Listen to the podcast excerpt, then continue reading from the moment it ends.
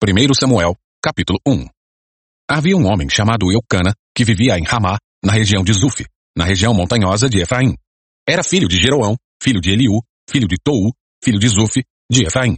Eucana tinha duas esposas. A primeira se chamava Ana e a segunda, Penina. Penina tinha filhos. Ana, porém, não os tinha. Todos os anos, Eucana subia de sua cidade até Siló para adorar o Senhor dos Exércitos e oferecer sacrifícios a ele. Nesse tempo, os sacerdotes do Senhor eram Ofne e Finéias, os dois filhos de Eli. Quando Eucana apresentava seu sacrifício, dava porções de carne à sua esposa Penina e a cada um dos filhos e filhas dela. A Ana, porém, dava uma porção especial porque a amava, apesar de o Senhor não lhe ter dado filhos. E sua rival a provocava e zombava dela, porque o Senhor não lhe tinha dado filhos. Todos os anos era a mesma coisa. Penina provocava Ana quando iam à casa do Senhor e, a cada vez, Ana chorava muito e ficava sem comer. Ana, por que você chora? Perguntava Eucana, seu marido. Por que não come? Por que está tão triste? Será que não sou melhor para você do que dez filhos? Certa vez, depois que comeram e beberam em Siló, Ana se levantou. O sacerdote Eli estava sentado ao lado da entrada do templo do Senhor. Ana estava muito angustiada e chorava sem parar enquanto orava ao Senhor. Então, fez o seguinte voto. Ó Senhor dos exércitos, se olhares com atenção para o sofrimento de tua serva, se responderes à minha oração e me deres um filho, eu dedicarei para sempre ao Senhor e o cabelo dele nunca será cortado. Enquanto ela fazia sua oração ao Senhor, Eli a observava. Viu que os lábios dela se moviam, mas, como não ouvia som algum, pensou que ela estivesse bêbada. Até quando vai se embriagar? disse ele. Largue esse vinho. Ana respondeu. Meu senhor, não bebi vinho, nem outra coisa mais forte. Eu estava derramando meu coração diante do Senhor, pois sou uma mulher profundamente triste. Não pense que sou uma mulher sem caráter. Estava apenas orando por causa de minha grande angústia e aflição. Nesse caso, vá em paz. Disse Eli. Que o Deus de Israel lhe conceda o que você pediu. Muito obrigada, exclamou ela. Então Ana voltou e começou a se alimentar novamente, e seu rosto já não estava triste. Na manhã seguinte, a família toda se levantou bem cedo e foi adorar o Senhor novamente. Depois, voltaram para casa, em Ramá. Eucana teve relações com Ana, e o Senhor se lembrou dela. No devido tempo, Ana engravidou e teve um filho. Ela lhe deu o nome de Samuel, e disse, Eu o pedi ao Senhor. No ano seguinte, Eucana e sua família fizeram uma viagem anual para oferecer sacrifícios ao Senhor e cumprir seu voto. Ana, porém, não foi. Vamos esperar até o menino ser desmamado, disse ela ao marido. Então levarei ao Senhor e o deixarei lá para sempre. Faça como lhe parecer melhor, respondeu Eucana. Fique aqui até ele desmamar e que o Senhor ajude a cumprir sua promessa.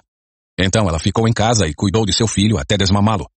Quando o menino foi desmamado, Ana o levou à casa do Senhor em Siló, embora ele ainda fosse pequeno, também levou um novilho de três anos para o sacrifício, um cesto de farinha e uma vasilha de couro cheia de vinho. Depois que sacrificaram o novilho, levaram o menino a Eli, e Ana lhe disse, Com certeza o Senhor se lembra de mim. Sou a mulher que esteve aqui anos atrás orando ao Senhor. Pedi ao Senhor que me desse este menino. E o Senhor atendeu a meu pedido. Agora eu o dedico ao Senhor.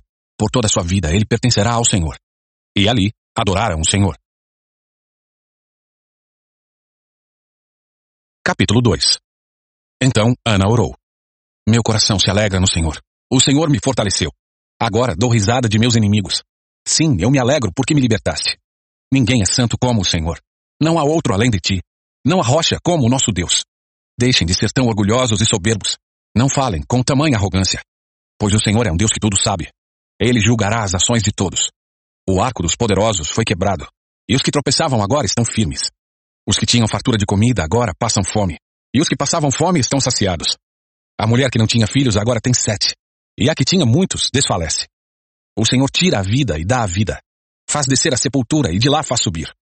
O Senhor empobrece alguns e enriquece outros. Humilha e também exalta. Levanta o pobre do pó e do monte de cinzas tira o necessitado. Coloca-os entre príncipes e os faz sentar em lugares de honra.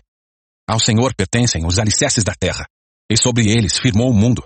Ele protegerá os fiéis. Mas os perversos desaparecerão nas trevas, pois ninguém vencerá só pela força. Os que lutam contra o Senhor serão despedaçados. Do céu ele troveja contra eles. O Senhor julga em toda a terra. Ele dá poder a seu rei, concede força a seu ungido. Então Eucana voltou para casa em Ramá. E o menino servia ao Senhor, ajudando o sacerdote Eli. Os filhos de Eli eram homens perversos, que não tinham nenhuma consideração pelo Senhor, nem por seus deveres de sacerdotes. Cada vez que alguém oferecia um sacrifício, Vinha um servo do sacerdote com um garfo grande, de três dentes. Enquanto a carne do animal sacrificado ainda estava cozinhando, o servo colocava o garfo na panela, no tacho ou no caldeirão, e exigia que tudo que viesse com o garfo fosse entregue aos filhos de Eli. Assim eles tratavam todos os israelitas que iam adorar em Siló. Às vezes, o servo chegava antes mesmo que a gordura do animal fosse queimada no altar, exigindo: Não dê a carne cozida, mas sim a carne crua, para que o sacerdote a asse. Se o homem que oferecia o sacrifício dizia: Leve quanto quiser, mas antes é preciso queimar a gordura, o servo retrucava: Não, entregue a carne agora, ou eu a tomarei à força. O pecado desses homens era muito sério aos olhos do Senhor, pois eles tratavam com desprezo as ofertas para o Senhor. Samuel, porém, embora ainda fosse apenas um menino, servia ao Senhor. Ele usava uma veste de linho semelhante à do sacerdote. Cada ano, sua mãe lhe fazia uma pequena túnica e a levava quando ia com o marido oferecer o sacrifício anual. Antes de Eucana e sua esposa voltarem para casa, Eli os abençoava e dizia: Que o Senhor lhes dê outros filhos, em lugar deste que foi dedicado ao Senhor. E o Senhor abençoou Ana, e ela engravidou e deu à luz três filhos e duas filhas. Enquanto isso, Samuel crescia na presença do Senhor. Eli já estava muito idoso, mas sabia o que seus filhos faziam ao povo de Israel, e que eles seduziam as moças que serviam junto à entrada da tenda do encontro. Por isso lhes disse: Ouvi de todo o povo o mal que vocês praticam. Por que continuam a agir assim? Parem com isso, meus filhos. Não são bons os comentários que escuto entre o povo do Senhor. Se alguém peca contra outra pessoa, Deus poderá intervir em favor do culpado, mas se alguém peca contra o Senhor, quem poderá interceder? Contudo, os filhos de Eli não deram atenção ao pai, pois o Senhor já havia decidido matá-los. Enquanto isso, o menino Samuel crescia e era cada vez mais estimado pelo Senhor e pelo povo. Certo dia, veio a Eli um homem de Deus e lhe transmitiu a seguinte mensagem: Assim diz o Senhor: Eu me revelei a seus antepassados quando eles eram escravos do Faraó, no Egito. Escolhi seus antepassados dentre todas as tribos de Israel para serem meus sacerdotes, oferecerem sacrifício sob meu altar queimarem incenso e usarem o colete sacerdotal em minha presença. Além disso, designei as ofertas queimadas dos israelitas a vocês, sacerdotes. Então por que você despreza meus sacrifícios e ofertas? Por que honra seus filhos mais que a mim? Pois você e eles engordaram com as melhores partes das ofertas de meu povo Israel. Portanto, assim declara o Senhor, Deus de Israel. Prometi que membros de sua família, da tribo de Levi, sempre seriam meus sacerdotes. Agora, porém, declara o Senhor: Isso não acontecerá. Honrarei aqueles que me honram, e desprezarei aqueles que me desprezam. Está chegando o tempo em que acabarei com a força de sua família, e nenhum de seus descendentes chegará à velhice. Você verá a aflição de minha casa, e, quando eu trouxer todo o bem sobre Israel, ninguém em sua família chegará à velhice para testemunhar. Sobreviverão os poucos que eu não eliminar do serviço em meu altar, mas seus olhos ficarão cegos e seu coração se partirá, e seus filhos morrerão pela espada. E para provar que minhas palavras se cumprirão, farei que seus dois filhos, Ofne e Finéias, morram no mesmo dia. Então levantarei um sacerdote fiel que me servirá e fará tudo o que desejo. Estabelecerei a família dele. E eles serão sacerdotes diante do meu ungido para sempre. Então todos que restarem de sua família se curvarão diante dele, mendigando dinheiro e alimento e pedindo: Por favor, consiga para nós algum trabalho entre os sacerdotes, para termos o que comer. Capítulo 3 Enquanto isso, o menino Samuel servia ao Senhor ajudando Eli. Naqueles dias, as mensagens do Senhor eram muito raras, e visões não eram comuns. Certa noite, Eli, que estava quase cego, tinha ido se deitar. A lâmpada de Deus ainda não havia se apagado, e Samuel dormia na casa do Senhor, onde estava a arca de Deus. De repente, o Senhor chamou. Samuel? O menino respondeu. Estou aqui. Ele se levantou e correu até onde estava Eli. Estou aqui, o Senhor me chamou? Não o chamei, respondeu Eli. Volte para a cama. E Samuel voltou a se deitar. Então o Senhor o chamou novamente. Samuel? Mais uma vez Samuel se levantou e foi até Eli. Estou aqui, o Senhor me chamou. Mas Eli respondeu: Meu filho, não o chamei. Volte para a cama. Samuel ainda não conhecia o Senhor, porque nunca havia recebido uma mensagem dele. O Senhor o chamou pela terceira vez.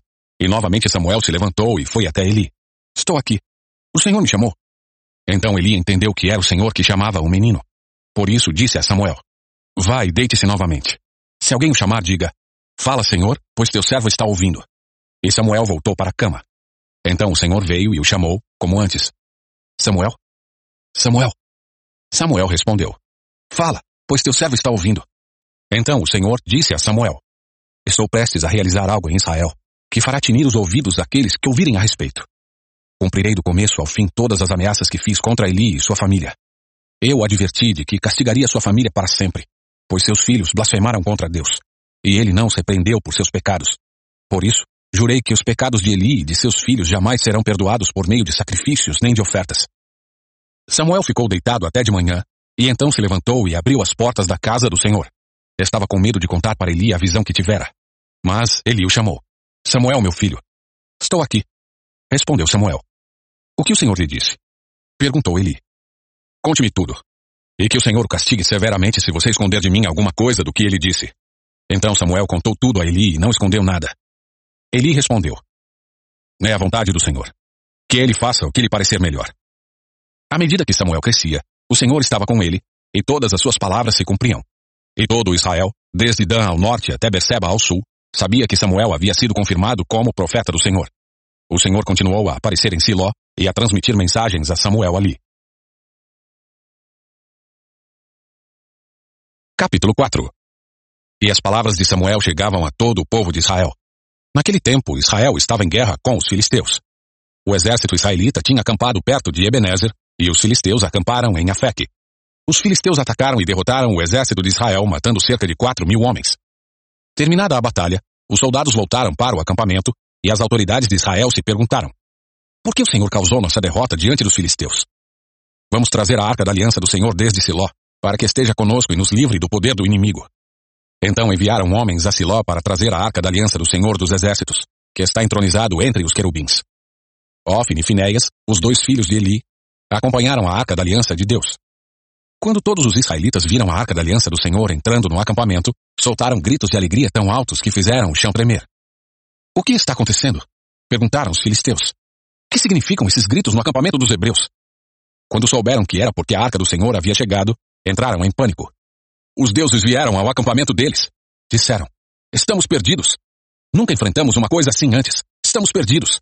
Quem nos salvará desses deuses poderosos? São os mesmos deuses que destruíram os egípcios com pragas, quando Israel estava no deserto. Tenham coragem, filisteus. Sejam homens. Do contrário, acabaremos como escravos dos hebreus, assim como eles se tornaram nossos escravos. Sejam homens e lutem.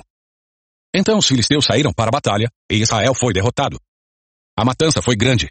Trinta mil soldados israelitas morreram naquele dia. Os sobreviventes deram meia volta e fugiram para suas tendas. A arca de Deus foi tomada e Ofne e Finéias, os dois filhos de Eli, foram mortos. Um homem da tribo de Benjamim correu do campo de batalha e chegou a Siló ainda naquele dia.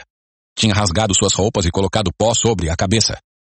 Eli estava sentado numa cadeira ao lado da estrada, esperando para ouvir as notícias da batalha, pois seu coração tremia pela segurança da arca de Deus. Quando o mensageiro chegou e contou o que havia acontecido, gritos ressoaram por toda a cidade. Eli ouviu os gritos e perguntou: O que é esse barulho todo? O mensageiro correu até Eli e contou-lhe a notícia.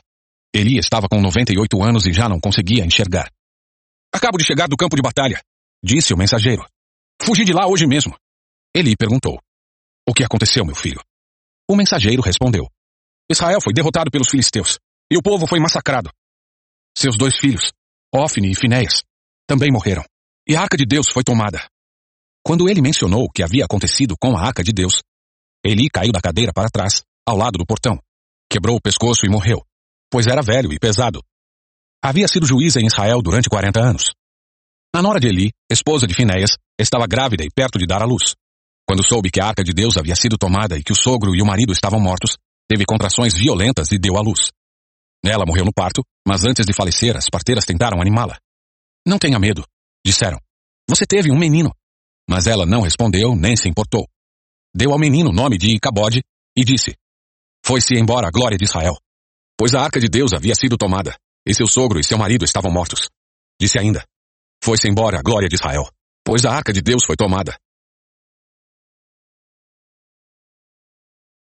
Capítulo 5 Depois que tomaram a arca de Deus, os filisteus a levaram do campo de batalha em Ebenezer para a cidade de Asdod. Levaram a arca de Deus para o templo de Dagon e a colocaram ao lado de uma estátua de Dagon. Contudo, na manhã seguinte, quando os moradores de Asdod se levantaram, viram que Dagon estava caído com o rosto em terra diante da arca do Senhor. Então levantaram Dagon e o puseram de volta em seu lugar. Na manhã do outro dia, porém, viram que tinha acontecido a mesma coisa. Dagon estava caído novamente com o rosto em terra diante da arca do Senhor. Dessa vez, a cabeça e as mãos de Dagon tinham se quebrado e estavam junto à porta de entrada. Somente o corpo permaneceu intacto. Por isso, até hoje os sacerdotes de Dagon e aqueles que entram em seu templo em Asdod não pisam na soleira da porta. Então a mão do Senhor pesou sobre os moradores de Asdod e dos povoados vizinhos e os feriu com uma praga de tumores.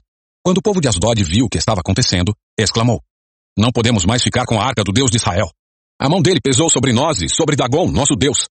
Então reuniram os governantes das cidades dos filisteus e lhes perguntaram: O que devemos fazer com a arca do Deus de Israel? Os governantes responderam: Levem a arca para a cidade de Gate. Então levaram a arca do Deus de Israel para Gate. Mas, quando a arca chegou a Gate, a mão do Senhor pesou sobre a cidade, ferindo com uma praga de tumores os homens de lá, tanto jovens como os velhos. E houve grande pânico. Por isso enviaram a arca de Deus para a cidade de Ecrom. Mas quando os habitantes dali viram que ela entrava na cidade, exclamaram: Por que estão trazendo a arca do Deus de Israel para cá? Querem matar todo o nosso povo? Reuniram mais uma vez os governantes filisteus e suplicaram: Mandem a arca do Deus de Israel de volta para sua própria terra, para que não mate todo o nosso povo. Pois a mão do Deus de Israel já pesava sobre a cidade e um pavor mortal se espalhava por todo o lugar. Os que não morreram foram afligidos com tumores, e o clamor da cidade subiu até o céu.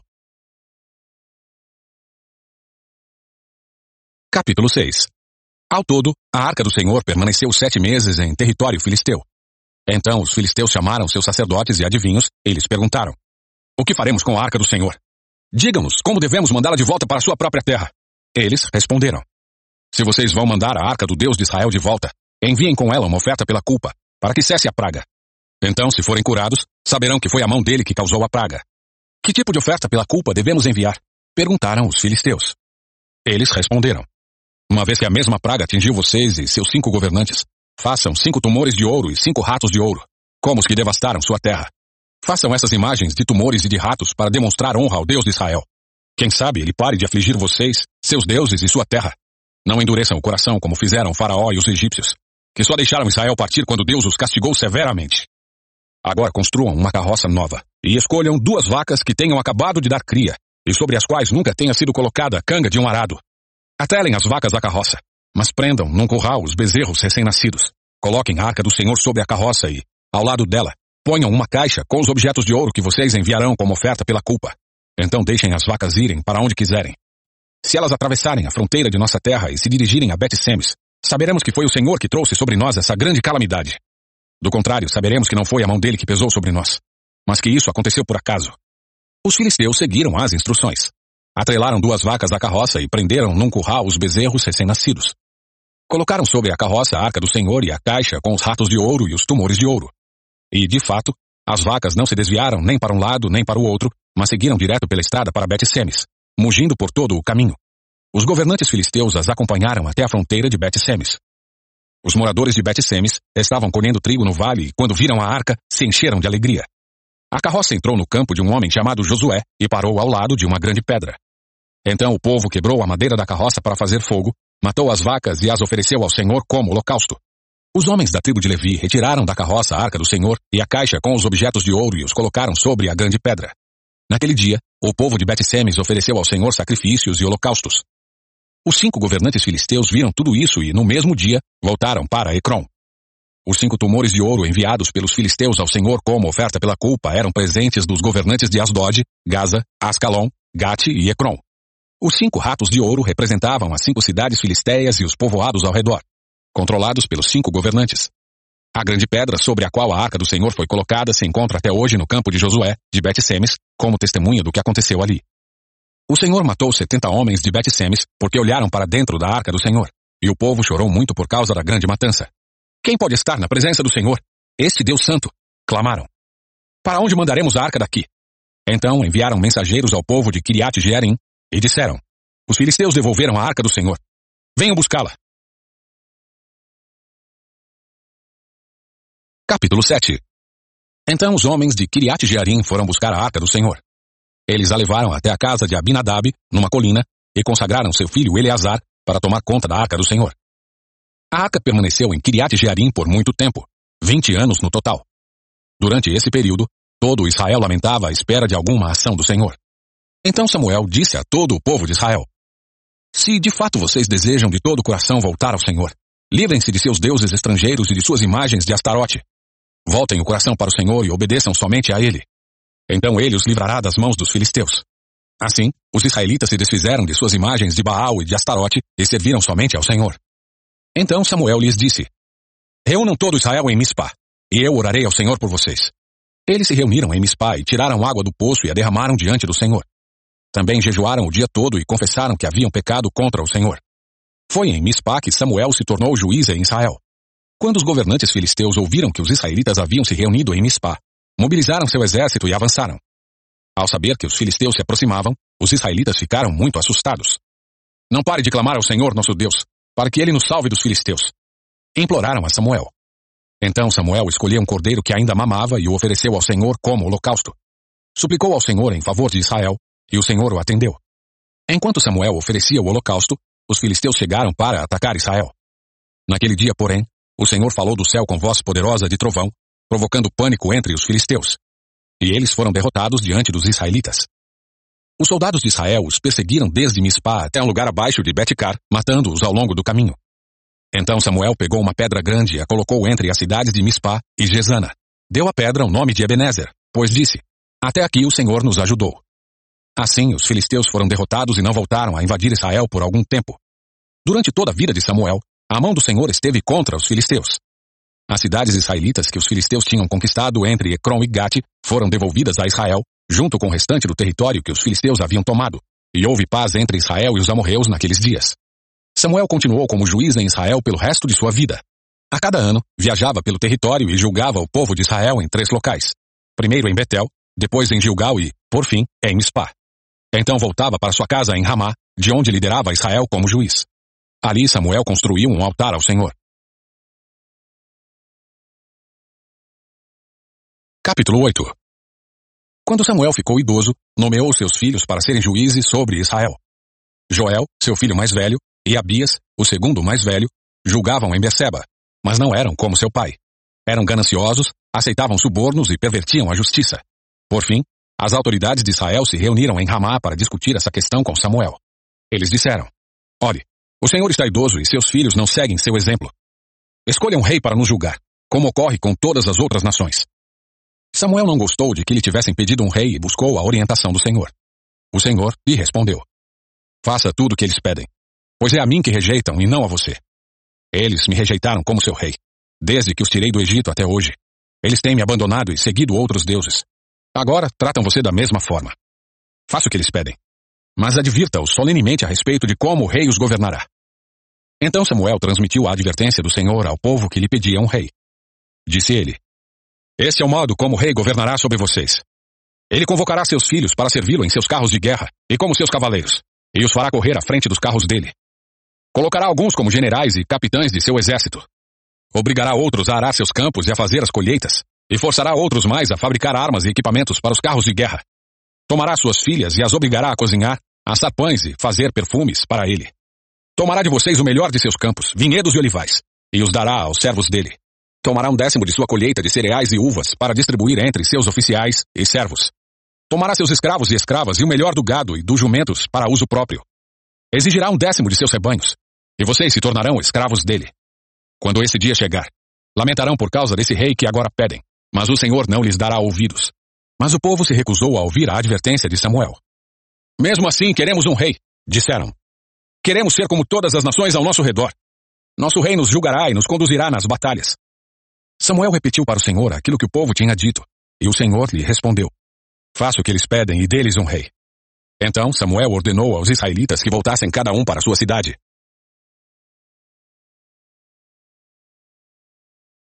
Capítulo 9 Havia um homem de alta posição chamado Quis, da tribo de Benjamim. Era filho de Abiel, filho de Zeror, filho de Becorate, filho de Afia, da tribo de Benjamim.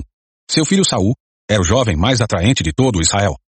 Era tão alto que os outros chegavam apenas a seus ombros. Certo dia, as jumentas de Quis se perderam, e ele disse a Saul: Leve um servo com você e vá procurar as jumentas. Então Saul e o servo percorreram toda a região montanhosa de Efraim, a terra de Salisa, a região de Salim e toda a terra de Benjamim, mas não encontraram as jumentas em parte alguma. Por fim, chegaram à região de Zuf, e Saul disse ao servo: Vamos voltar para casa. Não quero que meu pai fique mais preocupado comigo do que com as jumentas. O servo, porém, disse: Tenho uma ideia. Nesta cidade mora um homem de Deus. O povo daqui o respeita muito, pois tudo o que ele diz acontece. Vamos procurá-lo. Talvez ele possa nos dizer para onde devemos ir. Saul respondeu: Está bem, vamos. Mas não temos nada a oferecer ao homem de Deus. Até nossa comida acabou e não temos nada para lhe dar em troca. O servo disse: Tenho comigo uma pequena quantidade de prata. Pelo menos poderemos oferecer isso ao homem de Deus e ver o que acontece. Naquele tempo, em Israel, quando alguém queria receber uma mensagem de Deus, dizia: Vamos perguntar ao vidente. Pois os profetas de hoje eram chamados de videntes. Saul concordou. Está bem, vamos. Então foram para a cidade onde morava o homem de Deus. Quando subiam a colina para chegar à cidade, encontraram algumas jovens descendo para buscar água. Então Saul e o servo lhes perguntaram: O vidente está aqui hoje? Elas responderam: Sim, basta seguir em frente. Mas é preciso correr, porque ele acabou de chegar à cidade para realizar um sacrifício no lugar de adoração. Quando entrarem na cidade, tentem encontrá-lo antes que ele suba para a refeição no alto da colina. O povo não começará a comer até que ele chegue para abençoar o sacrifício. Subam logo, pois é agora que poderão encontrá-lo. Então chegaram à cidade e, quando entravam pelos portões, Samuel vinha na direção deles, subindo para o lugar de adoração. No dia anterior à chegada de Saul, o Senhor tinha dito a Samuel: Amanhã, por volta desta hora, enviarei a você um homem da terra de Benjamim. Você o ungirá para ser líder do meu povo Israel. Ele os livrará dos filisteus, pois olhei para meu povo com misericórdia e ouvi seu clamor. Quando Samuel viu Saul, o Senhor disse: Este é o homem de quem lhe falei. Ele governará meu povo. Saul se aproximou de Samuel na entrada da cidade e perguntou: O Senhor pode me dizer onde fica a casa do vidente? Eu sou o vidente, respondeu Samuel. Suba diante de mim até o lugar de adoração. Ali comeremos juntos e pela manhã eu lhe direi o que você quer saber. E depois poderá seguir viagem. E não se preocupe com as jumentas que se perderam há três dias, pois foram encontradas. Eu lhe digo que as esperanças de Israel estão centradas em você e sua família. Saul respondeu: Mas sou apenas da tribo de Benjamim, a menor das tribos de Israel. E minha família é a mais insignificante de todas as famílias dessa tribo. Por que o Senhor fala comigo dessa maneira? Então Samuel levou Saul e seu servo para uma sala de jantar e lhes deu o lugar de honra entre os convidados, cerca de trinta pessoas. Em seguida, Samuel pediu ao cozinheiro: Traga o pedaço de carne separado para o convidado de honra. O cozinheiro trouxe a coxa do sacrifício e a colocou diante de Saul. Coma, disse Samuel. Reservei este pedaço para você desde que decidi convidar estes homens para a refeição. E Saul comeu com Samuel naquele dia. Quando desceram do lugar de adoração e voltaram para a cidade, Samuel levou Saul ao terraço da casa e preparou uma cama para ele. Ao amanhecer do dia seguinte, Samuel chamou Saul novamente. Levante-se, disse ele. É hora de seguir viagem. Saul se aprontou e ele e Samuel saíram juntos. Quando chegaram à saída da cidade, Samuel disse a Saul que enviasse seu servo adiante. Depois que o servo partiu, Samuel disse: Fique aqui, pois recebi de Deus uma mensagem para você. Capítulo 10 Samuel pegou uma vasilha de óleo e o derramou sobre a cabeça de Saul. Depois, beijou Saul e disse: Faço isto porque o Senhor o nomeou como líder de Israel, sua propriedade especial. Hoje, quando você partir, verá dois homens ao lado do túmulo de Raquel em Zelza, na divisa de Benjamim. Eles lhe dirão que as jumentas foram encontradas e que seu pai deixou de se preocupar com elas, e agora está preocupado com vocês, perguntando: Que farei para encontrar meu filho? Quando você chegar ao carvalho de Tabor, encontrará três homens vindo em sua direção. Estão a caminho de Betel, onde vão adorar a Deus. Um deles estará levando três cabritos, outro, três pães, e o terceiro, uma vasilha de couro cheia de vinho. Eles o cumprimentarão e lhe oferecerão dois pães, que você deve aceitar. Quando chegar a Gibeá Elohim, onde fica o destacamento dos filisteus, encontrará um grupo de profetas descendo do lugar de adoração. Virão tocando harpa, tamborim, flauta e lira, e estarão profetizando. Nesse momento, o Espírito do Senhor virá poderosamente sobre você, e você profetizará com eles. Será transformado numa pessoa diferente. Depois que esses sinais se cumprirem, faça o que tiver de fazer, pois Deus está com você. Em seguida, vá a Gilgal adiante de mim. Eu o encontrarei ali para sacrificar holocaustos e ofertas de paz. Espere lá durante sete dias, até eu chegar e lhe dar mais instruções. Assim que Saul se virou para partir, Deus lhe deu um novo coração. E todos os sinais anunciados por Samuel se cumpriram naquele dia. Ao chegarem a Gibeá, Saul e o servo viram um grupo de profetas vindo em sua direção. Então o Espírito de Deus veio poderosamente sobre Saul, e ele começou a profetizar com eles. Quando aqueles que o conheciam souberam disso, perguntaram uns aos outros: O que aconteceu com o filho de Quis? Acaso Saul também é profeta? Um dos que estavam ali perguntou: Qualquer um pode se tornar profeta, seja quem for seu pai? Essa é a origem do ditado: Acaso Saul também é profeta? Depois que Saul terminou de profetizar, subiu ao lugar de adoração. O tio de Saul perguntou a ele e ao servo: Onde vocês estavam? Saul respondeu: Saímos para procurar as jumentas, mas não conseguimos encontrá-las. Então fomos a Samuel para lhe perguntar onde elas estavam. E o que foi que Samuel lhe disse? Perguntou o tio. Disse que as jumentas já haviam sido encontradas. Respondeu Saul. Contudo, não contou ao tio o que Samuel tinha dito sobre o reino. Algum tempo depois, Samuel convocou todo o povo para se reunir diante do Senhor em Mispá. Disse ele aos israelitas: Assim diz o Senhor, o Deus de Israel: Eu os tirei do Egito e os livrei dos egípcios e de todas as nações que os oprimiam. Mas apesar de eu ter resgatado vocês de suas angústias e aflições, hoje vocês rejeitaram seu Deus e disseram: Queremos um rei. Agora, portanto, apresentem-se diante do Senhor de acordo com suas tribos e seus clãs. Então Samuel reuniu todas as tribos de Israel, e a tribo de Benjamim foi escolhida por sorteio. Em seguida, Samuel reuniu cada família da tribo de Benjamim, e a família de Matri foi sorteada. Por fim, Saul, filho de Quis, foi escolhido dentre eles. Quando procuraram, porém, não o encontraram. Por isso perguntaram ao Senhor: Ele já chegou? O Senhor respondeu: Está escondido no meio da bagagem. Eles correram até lá e o trouxeram. Era tão alto que os outros chegavam apenas a seus ombros. Samuel disse ao povo: Este é o homem que o Senhor escolheu para ser seu rei. Não há ninguém semelhante a ele em todo Israel. E todo o povo gritou: Viva o rei! Então Samuel explicou ao povo os direitos e deveres do rei. Escreveu-os num rolo e o colocou diante do Senhor. Depois, mandou todo o povo para casa. Saul também voltou para sua casa em Gibeá, acompanhado por um grupo de homens cujo coração Deus tinha tocado. Havia, no entanto, alguns desocupados que debochavam. Esse sujeito nunca nos salvará. Desprezaram Saul e se recusaram a lhe trazer presentes. Mas Saul não lhes deu atenção. Capítulo 11 Cerca de um mês depois, Naas, rei de Amon, avançou com seu exército contra a cidade de Jabes de Leade. Mas os habitantes de Jabes clamaram: Façam tratado conosco e o serviremos. Então Naas disse: Está bem, mas só com uma condição. Arrancarei o olho direito de cada um de vocês como humilhação para todo Israel. As autoridades de Jabes pediram: Dê-nos sete dias para que enviemos mensageiros a todo Israel. Se ninguém vier nos salvar, nós nos entregaremos ao rei. Os mensageiros chegaram a Gibeá, cidade onde Saul morava, e relataram ao povo a difícil situação em Jabes de Leade. Todos choraram em alta voz. Quando Saul voltou à cidade trazendo seus bois do campo, perguntou: O que está acontecendo? Por que todos estão chorando? Então contaram-lhe sobre a mensagem de Jabes. O Espírito de Deus veio poderosamente sobre Saul, e ele se enfureceu. Pegou dois bois, cortou-os em pedaços e enviou mensageiros para levá-los a todo Israel com o seguinte aviso: isto é o que acontecerá aos bois de quem se recusar a seguir Saul e Samuel na batalha. E o terror do Senhor caiu sobre o povo, de modo que todos saíram para guerrear como um só homem. Quando Saul se reuniu em Bezeque, viu que havia trezentos mil homens de Israel e trinta mil homens de Judá. Então Saul enviou os mensageiros de volta a Jabes de Leade com o seguinte aviso: Salvaremos vocês amanhã, antes do meio-dia. Quando os habitantes de Jabes receberam a mensagem, houve grande alegria em toda a cidade. Então os homens de Jabes disseram a seus inimigos: Amanhã nos entregaremos a vocês, e poderão fazer conosco o que desejarem. No dia seguinte, porém, antes do amanhecer, Saul chegou com seu exército dividido em três destacamentos. Atacou os amonitas de surpresa e, na hora mais quente do dia, já os tinha derrotado completamente.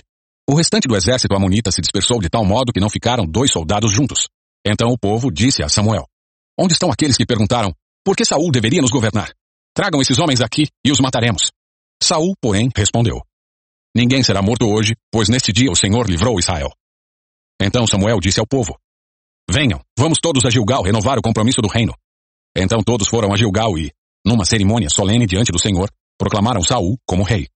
Depois, trouxeram ao Senhor ofertas de paz, e Saul e todos os israelitas muito se alegraram. Capítulo 12 Então Samuel falou a todo Israel: Fiz o que pediram e lhes dei um rei. Agora ele é seu líder. Quanto a mim, estou aqui diante de vocês. Um homem velho e de cabelos brancos. E meus filhos estão com vocês. Estive a seu serviço como seu líder desde minha juventude até hoje. Aqui estou. Testemunhem contra mim diante do Senhor e diante do rei que ele ungiu.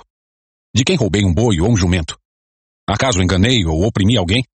De quem aceitei suborno para perverter a justiça? Digam-me, e farei restituição se cometi alguma injustiça. Eles responderam: O Senhor nunca nos enganou nem nos oprimiu e nunca aceitou suborno. Então Samuel declarou: Hoje o Senhor e o rei que ele ungiu são testemunhas de que minhas mãos estão limpas. Eles responderam: Sim, eles são testemunhas. E Samuel continuou: Foi o Senhor que escolheu Moisés e Arão e tirou seus antepassados da terra do Egito. Agora, fiquem aqui diante do Senhor enquanto eu os confronto com todos os atos de justiça que o Senhor fez por vocês e por seus antepassados. Quando Israel estava no Egito e seus antepassados clamaram ao Senhor, ele enviou Moisés e Arão para tirá-los de lá e trazê-los a esta terra. Mas o povo logo se esqueceu do Senhor seu Deus. Por isso ele os entregou a Císera, comandante do exército de Azor, e também aos filisteus e ao rei de Moabe, que lutaram contra eles. Então clamaram novamente ao Senhor e disseram: Pecamos quando abandonamos o Senhor e servimos as imagens de Baal e de Astarote. Agora, se nos livrares de nossos inimigos, serviremos somente a ti. O Senhor enviou Gideão, Bedã, Jefté e Samuel para livrá-los, e vocês viveram em segurança. No entanto, quando ficaram com medo de Naás, rei de Amon, vieram a mim e disseram que queriam um rei para governá-los, embora o Senhor seu Deus já fosse seu rei. Pois bem, aqui está o rei que vocês escolheram. Vocês o pediram e o Senhor os atendeu. Agora, se temerem e servirem ao Senhor, derem ouvidos à sua voz e não se rebelarem contra os seus mandamentos, tanto vocês como seu rei mostrarão que reconhecem que o Senhor é seu Deus. Mas se vocês se rebelarem contra os mandamentos do Senhor e se recusarem a ouvir a sua voz, a mão do Senhor pesará sobre vocês, como fez a seus antepassados. Agora fiquem aqui e vejam o maravilhoso feito que o Senhor está prestes a realizar. Vocês sabem que não chove nesta época do ano, durante a colheita do trigo. Pedirei ao Senhor que envie trovões e chuva forte hoje. Assim, vocês reconhecerão quão grande foi sua maldade ao pedir que o Senhor lhes desse um rei. Então Samuel clamou ao Senhor, e o Senhor enviou trovões e chuva forte naquele mesmo dia. E todo o povo ficou com muito medo do Senhor e de Samuel. Disseram a Samuel: Ore ao Senhor seu Deus em favor de seus servos, ou morreremos. Pois a todas as nossas faltas, acrescentamos o pecado de pedir um rei. Não tenham medo, disse Samuel. Certamente agirão mal. Mas agora sirvam ao Senhor de todo o coração e não se afastem dele. Não se desviem dele para adorar deuses sem valor que não podem ajudar ou livrar vocês. Eles são completamente inúteis. O Senhor não abandonará seu povo, pois isso traria desonra para seu grande nome. Pois agradou ao Senhor fazer de vocês seu próprio povo. Quanto a mim, certamente não pecarei contra o Senhor deixando de orar por vocês. Continuarei a lhes ensinar o que é bom e correto. Temam o Senhor e sirvam a Ele fielmente, de todo o coração. Pensem em todas as coisas maravilhosas que Ele fez por vocês. Mas se continuarem a pecar, vocês e seu rei serão destruídos. Capítulo 13 Saul tinha 30 anos quando se tornou rei e reinou por 42 anos. Saul escolheu três mil soldados do exército de Israel e mandou o restante dos homens para casa. Levou consigo dois mil desses homens a Micmas e a região montanhosa de Betel. Os outros mil foram com Jonatas, filho de Saul, para Gibeá, na terra de Benjamim. Logo depois disso, Jonatas atacou e derrotou o destacamento dos filisteus em Geba. A notícia se espalhou entre os filisteus. Então Saul tocou a trombeta por toda a terra, anunciando: Ouçam bem, hebreus! E todo Israel ouviu que Saul tinha destruído o destacamento dos filisteus e que agora eles odiavam os israelitas mais que nunca. Então os soldados israelitas foram convocados para se unir a Saul em Gilgal. Os filisteus reuniram um exército de três mil carros de guerra, seis mil cavaleiros e tantos guerreiros como os grãos de areia na praia. Acamparam em Micmas, a leste de Bet-Aven. Os homens de Israel se viram em apuros e, como estavam sendo fortemente pressionados pelo inimigo, tentaram se esconder em cavernas, em matagais, entre rochas, em buracos e em cisternas. Alguns dos hebreus atravessaram o rio Jordão e fugiram para a terra de Gade e de Gileade. Enquanto isso, Saul permaneceu em Gilgal e os homens que estavam com ele tremiam de medo. Saul esperou ali por Samuel durante sete dias, conforme Samuel o havia instruído, mas ele não chegou. Vendo que os soldados debandavam rapidamente, Saul ordenou: Tragam-me o holocausto e as ofertas de paz. E ele próprio ofereceu o holocausto. No exato instante em que Saul terminava de oferecer o holocausto, Samuel chegou. Saul foi ao seu encontro para cumprimentá-lo mas Samuel disse: O que você fez? Saul respondeu: Vi que meus homens estavam debandando e que o Senhor não chegou no prazo que havia prometido. Além disso, os filisteus estavam em Micmas prontos para a batalha. Assim, pensei: Os filisteus estão prontos para lutar contra nós em Gilgal, e eu não pedi ajuda ao Senhor. Por isso me senti na obrigação de oferecer o holocausto. Você agiu como um tolo, exclamou Samuel. Não guardou o mandamento que o Senhor seu Deus lhe deu. Se tivesse obedecido, o Senhor teria estabelecido para sempre seu reinado sobre Israel. Agora, porém, seu reinado não permanecerá, pois o Senhor escolheu um homem segundo o coração dele. O Senhor já designou esse homem para ser líder de seu povo, pois você não obedeceu ao mandamento do Senhor. Então Samuel partiu de Gilgal e subiu para Gibeá, na terra de Benjamim. Quando Saul contou os soldados que ainda estavam com ele, viu que havia cerca de seiscentos homens. Saul, Jonatas e os soldados que estavam com eles ficaram em Geba, na terra de Benjamim. Os filisteus acamparam em Micmas. Três grupos de ataque deixaram o acampamento filisteu. Um foi para o norte, em direção a Ofra, na região de Sual. O outro foi para o oeste, a Bet-Oron. E o terceiro rumou para a fronteira acima do vale de Zeboim, na direção do deserto. Naqueles dias, não havia ferreiros na terra de Israel, pois os filisteus não permitiam que os hebreus fizessem espadas ou lanças. Assim, sempre que o povo de Israel precisava afiar seus arados, enxadas, machados e foices, tinha de levá-los a um ferreiro filisteu. O custo para afiar um arado ou uma enxada era de oito gramas de prata, e para afiar um machado, uma foice ou a ponta de ferro de uma vara de tocar bois, quatro gramas. Por isso, no dia da batalha, ninguém em Israel tinha espada ou lança, exceto Saul e Jonatas. Nesse meio tempo, os filisteus mandaram um destacamento para o desfiladeiro de Miquimás. Capítulo 14 Certo dia, Jonatas, filho de Saul, disse a seu escudeiro: Venha, vamos ao lugar onde fica o destacamento dos filisteus. Mas Jonatas não contou a seu pai o que pretendia fazer.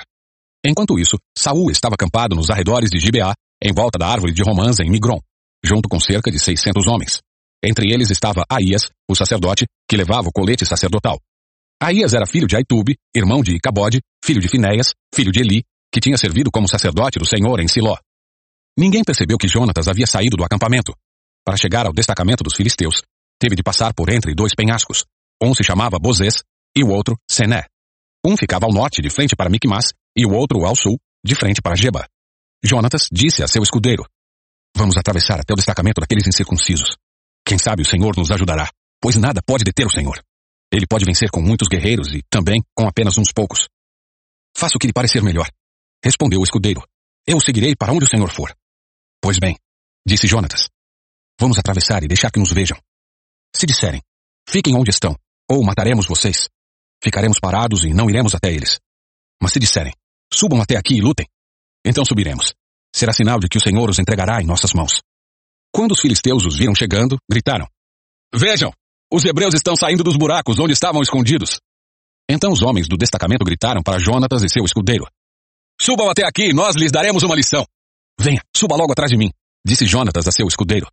O Senhor entregou os filisteus nas mãos de Israel. Então subiram usando os pés e as mãos.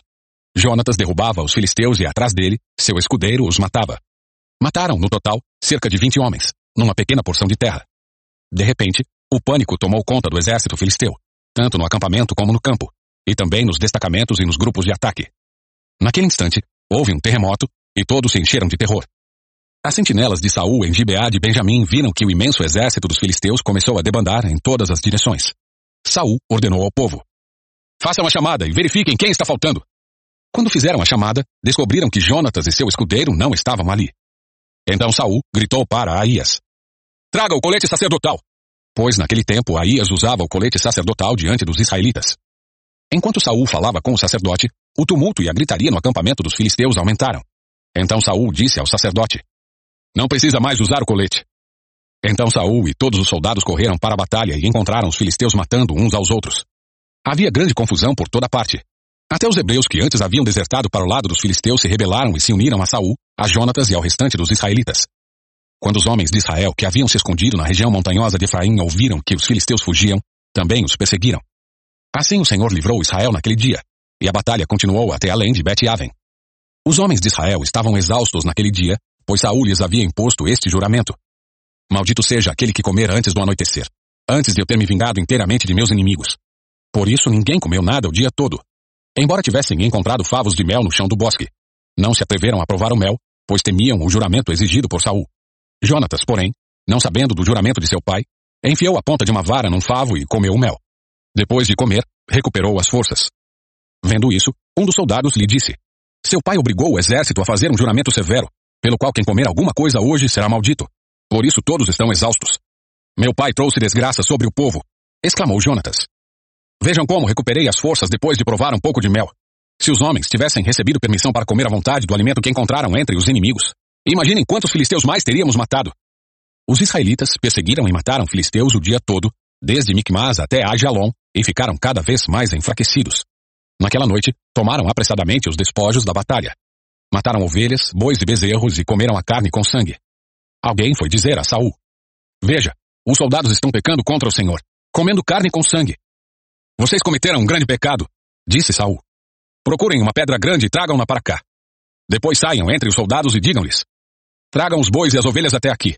Abatam os animais e deixem o sangue escorrer antes de comer. Não pequem contra o Senhor comendo carne ainda com sangue. Naquela noite, portanto, todos os soldados levaram os animais e os abateram ali. Então Saul construiu um altar para o Senhor. Foi o primeiro altar que ele construiu para o Senhor. Depois Saul disse: Vamos perseguir os filisteus a noite toda, saqueá-los até o amanhecer e destruir até o último deles. Seus homens responderam: Faremos o que o rei achar melhor. O sacerdote, porém, disse: Primeiro vamos consultar Deus. Então Saul perguntou a Deus: Devemos ir atrás dos filisteus. Tu os entregarás nas mãos de Israel? Mas Deus não lhe respondeu naquele dia. Então Saul ordenou: Todos os comandantes do exército, apresentem-se a mim. Descubram como e por que aconteceu esse pecado.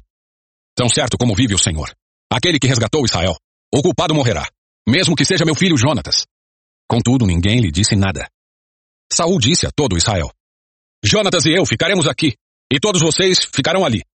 E os homens responderam: Faça o que o rei achar melhor. Em seguida, Saul orou: Ó Senhor, o Deus de Israel, mostra-nos quem é culpado e quem é inocente. Por sorteio, Jonatas e Saul foram escolhidos como sendo os culpados, e o povo foi declarado inocente. Saul disse: Façam outro sorteio entre mim e Jonatas. E Jonatas foi escolhido como culpado. Diga-me o que você fez, ordenou Saul. Provei um pouco de mel, confessou Jonatas. Foi apenas uma pequena porção na ponta de minha vara. Estou pronto para morrer. Então Saul disse: Sim, Jonatas, você deve morrer. Que Deus me castigue severamente se você não for morto por isso. Os soldados, porém, disseram a Saul: Jonatas conquistou esta grande vitória para Israel. Acaso ele deve morrer? De maneira nenhuma. Tão certo como o Senhor vive, ninguém tocará num fio de cabelo da cabeça dele. Pois hoje Deus o ajudou a realizar um grande feito. E assim, o povo salvou Jonatas da morte. Então Saul deixou de perseguir os filisteus, e eles voltaram para sua terra. Depois que Saul havia se firmado como rei de Israel, lutou contra seus inimigos ao redor. Contra Moabe, Amon e Edom, contra os reis de Zobá e contra os filisteus e para qualquer lado que se voltava, era vitorioso. Realizou grandes feitos e derrotou os amalequitas, livrando Israel de todos que o haviam saqueado. Os filhos de Saul eram Jonatas, Esbozete e Malquizua. Também tinha duas filhas, Merabe, a mais velha, e Mical, a mais nova.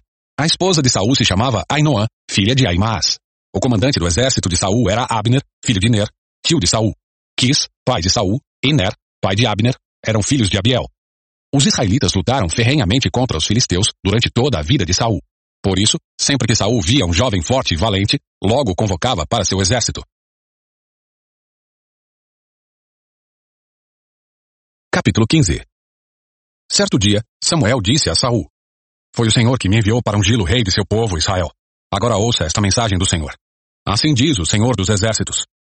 Resolvi acertar as contas com a nação de Amaleque por ter se colocado contra Israel quando o povo saía do Egito.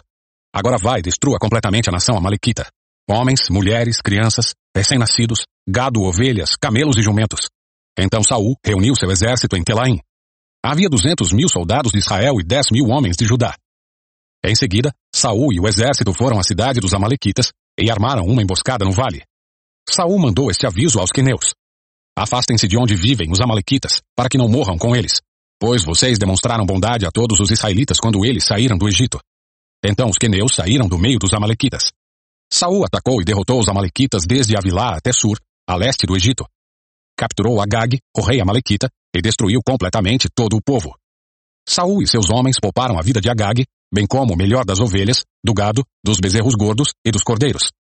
Destruíram apenas o que não tinha valor ou que era de qualidade inferior. Então o Senhor disse a Samuel: Arrependo-me de ter colocado Saul como rei, pois ele se afastou de mim e se recusou a obedecer às minhas ordens. Samuel ficou tão frustrado ao ouvir essas palavras que clamou ao Senhor a noite toda. Na manhã seguinte, bem cedo, Samuel foi procurar Saul. Alguém lhe disse: Saul foi para a região do Carmelo, onde levantou um monumento para si próprio. Depois, seguiu para Gilgal. Quando Samuel finalmente o encontrou, Saul o cumprimentou com alegria. Que o Senhor o abençoe, disse Saul. Cumpri a ordem do Senhor. Samuel perguntou: Então o que é esse balido de ovelhas e esse mugido de bois que estou ouvindo? Saul respondeu: é verdade que os soldados pouparam o melhor das ovelhas e dos bois que pertenciam aos amalequitas. Mas eles vão sacrificá-los ao Senhor seu Deus. Quanto ao resto, destruímos tudo. Então Samuel disse a Saul: Basta. Ouça o que o Senhor me disse na noite passada. O que foi? perguntou Saul.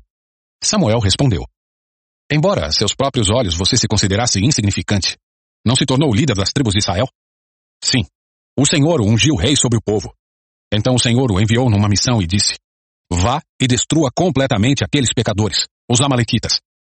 Lute contra eles até exterminá-los. Por que você não obedeceu ao Senhor? Por que tomou apressadamente os despojos e fez o que era mal aos olhos do Senhor?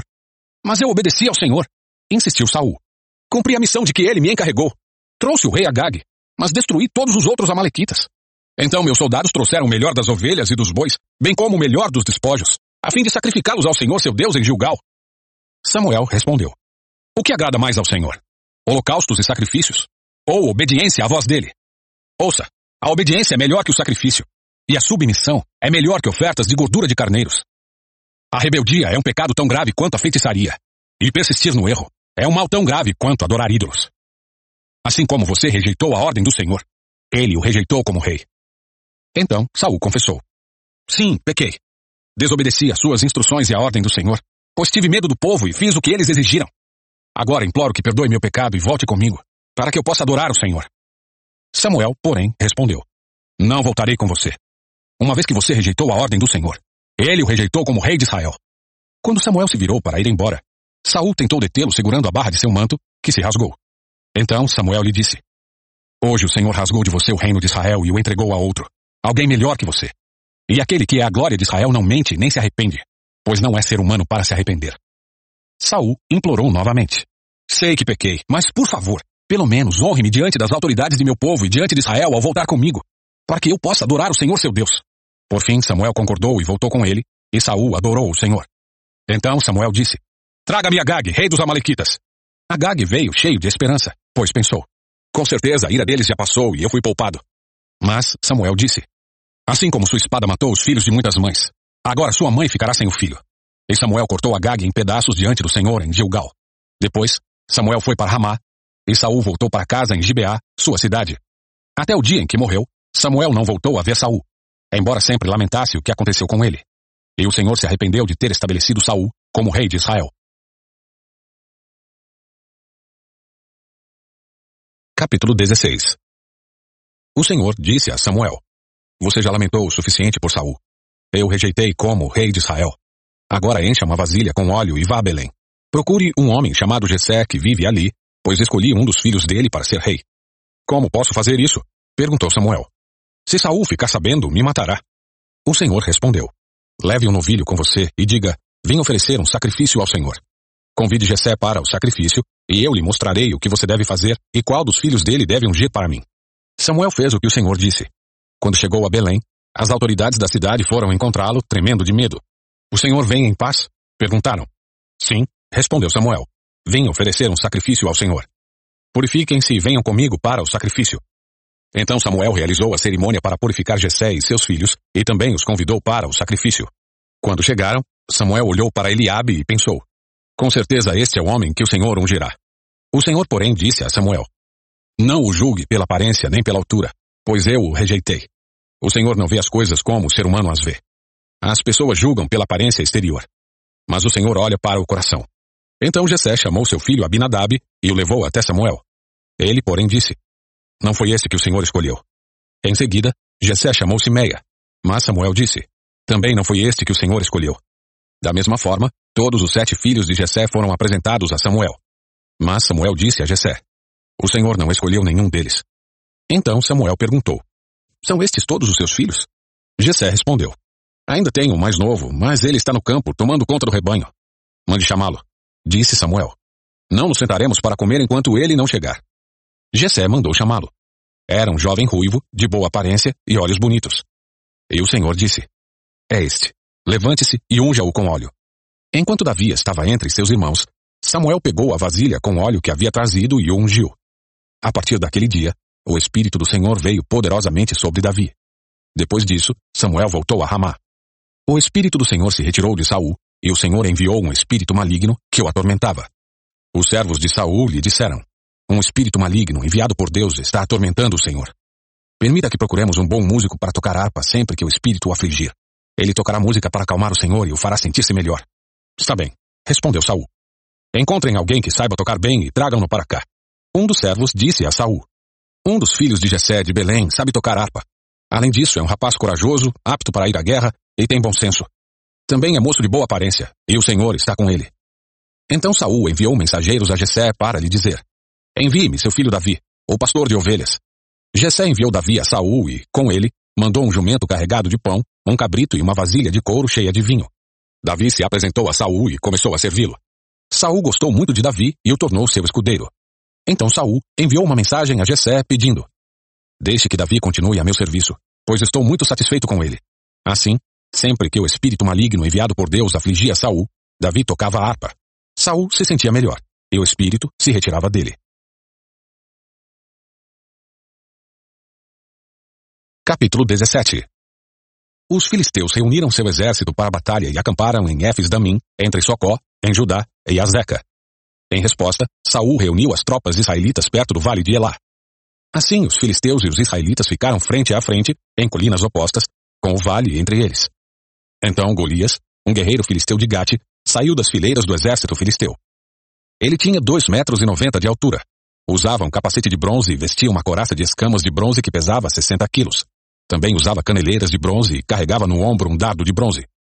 A haste de sua lança era pesada e grossa, como o eixo de um tear. E a ponta de ferro da lança pesava cerca de sete quilos. Seu escudeiro caminhava à frente dele. Golias parou e gritou para as tropas israelitas. Por que saíram todos para lutar? Eu sou filisteu, e vocês são servos de Saul.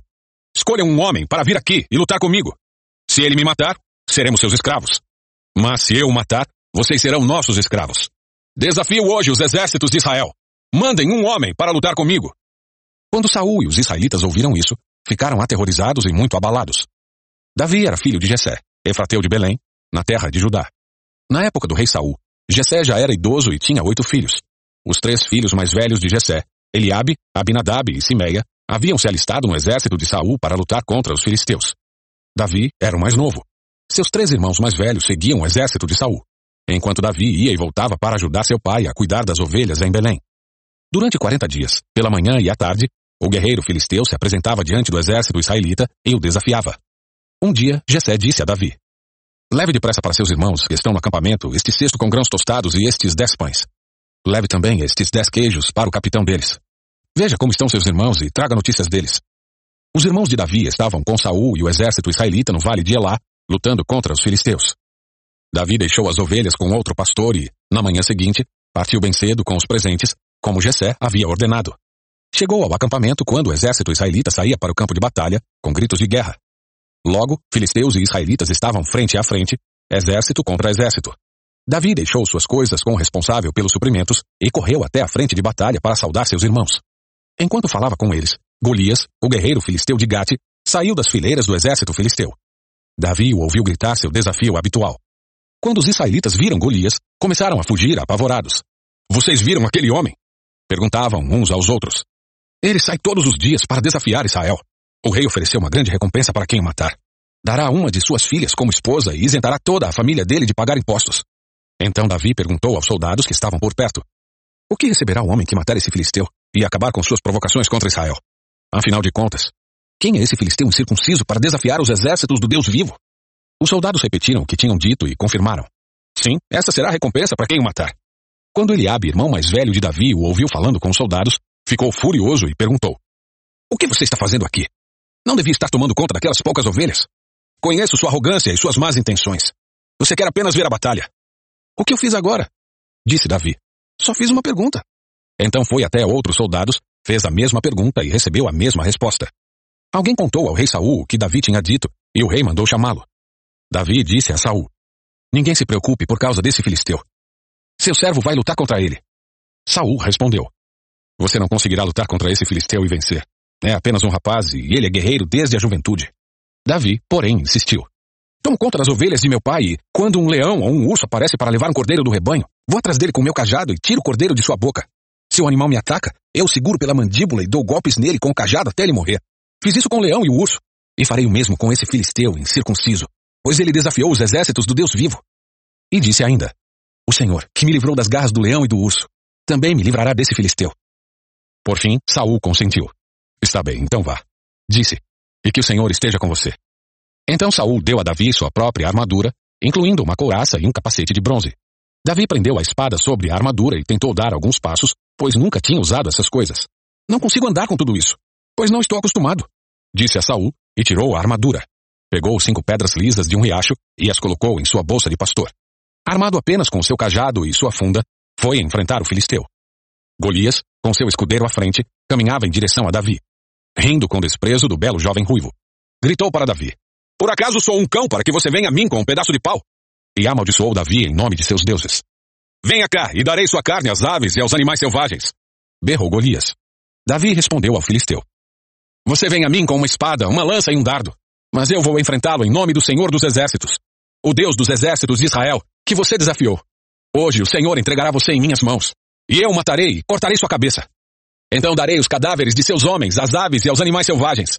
E o mundo todo saberá que há Deus em Israel. E todos que estão aqui reunidos saberão que o Senhor salva seu povo, mas não com espada nem com lança. A batalha é do Senhor, e ele entregará vocês em nossas mãos. Quando o filisteu se aproximou para atacar, Davi foi correndo enfrentá-lo. Enfiou a mão na bolsa, pegou uma pedra e atirou-a com sua funda. A pedra acertou o filisteu na testa e ficou encravada ali. E Golias caiu com o rosto em terra. Assim, Davi venceu o filisteu e o matou com apenas uma funda e uma pedra, pois não tinha espada. Em seguida, correu até o filisteu, puxou da bainha a espada dele e a usou para matá-lo e cortar-lhe a cabeça. Quando os filisteus viram que seu melhor guerreiro estava morto, deram meia volta e fugiram. Os soldados de Israel e de Judá soltaram um forte grito de vitória e perseguiram os filisteus até Gate e até os portões de Ecrom. E os corpos dos filisteus mortos e feridos ficaram espalhados pelo caminho de Saarim até Gate e Ecrom. Então o exército israelita voltou e saqueou o acampamento abandonado dos filisteus. Davi levou a cabeça do filisteu para Jerusalém, mas guardou as armas dele em sua própria tenda. Quando Saul viu Davi sair para lutar contra os filisteus, perguntou a Abner, o comandante de seu exército. Abner, quem é o pai desse rapaz? Não faço ideia, ó rei, disse Abner. Então descubra quem é o pai dele, ordenou. Assim que Davi voltou, depois de matar Golias, Abner o levou a Saul. Ele ainda carregava a cabeça do filisteu em suas mãos. Saul perguntou: Quem é seu pai, meu rapaz? E Davi respondeu: Sou filho de Jessé, que vive em Belém.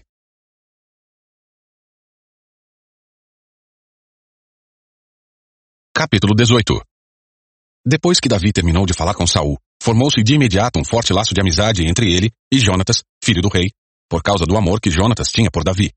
A partir daquele dia, Saul manteve Davi consigo e não o deixou voltar para a casa de seu pai.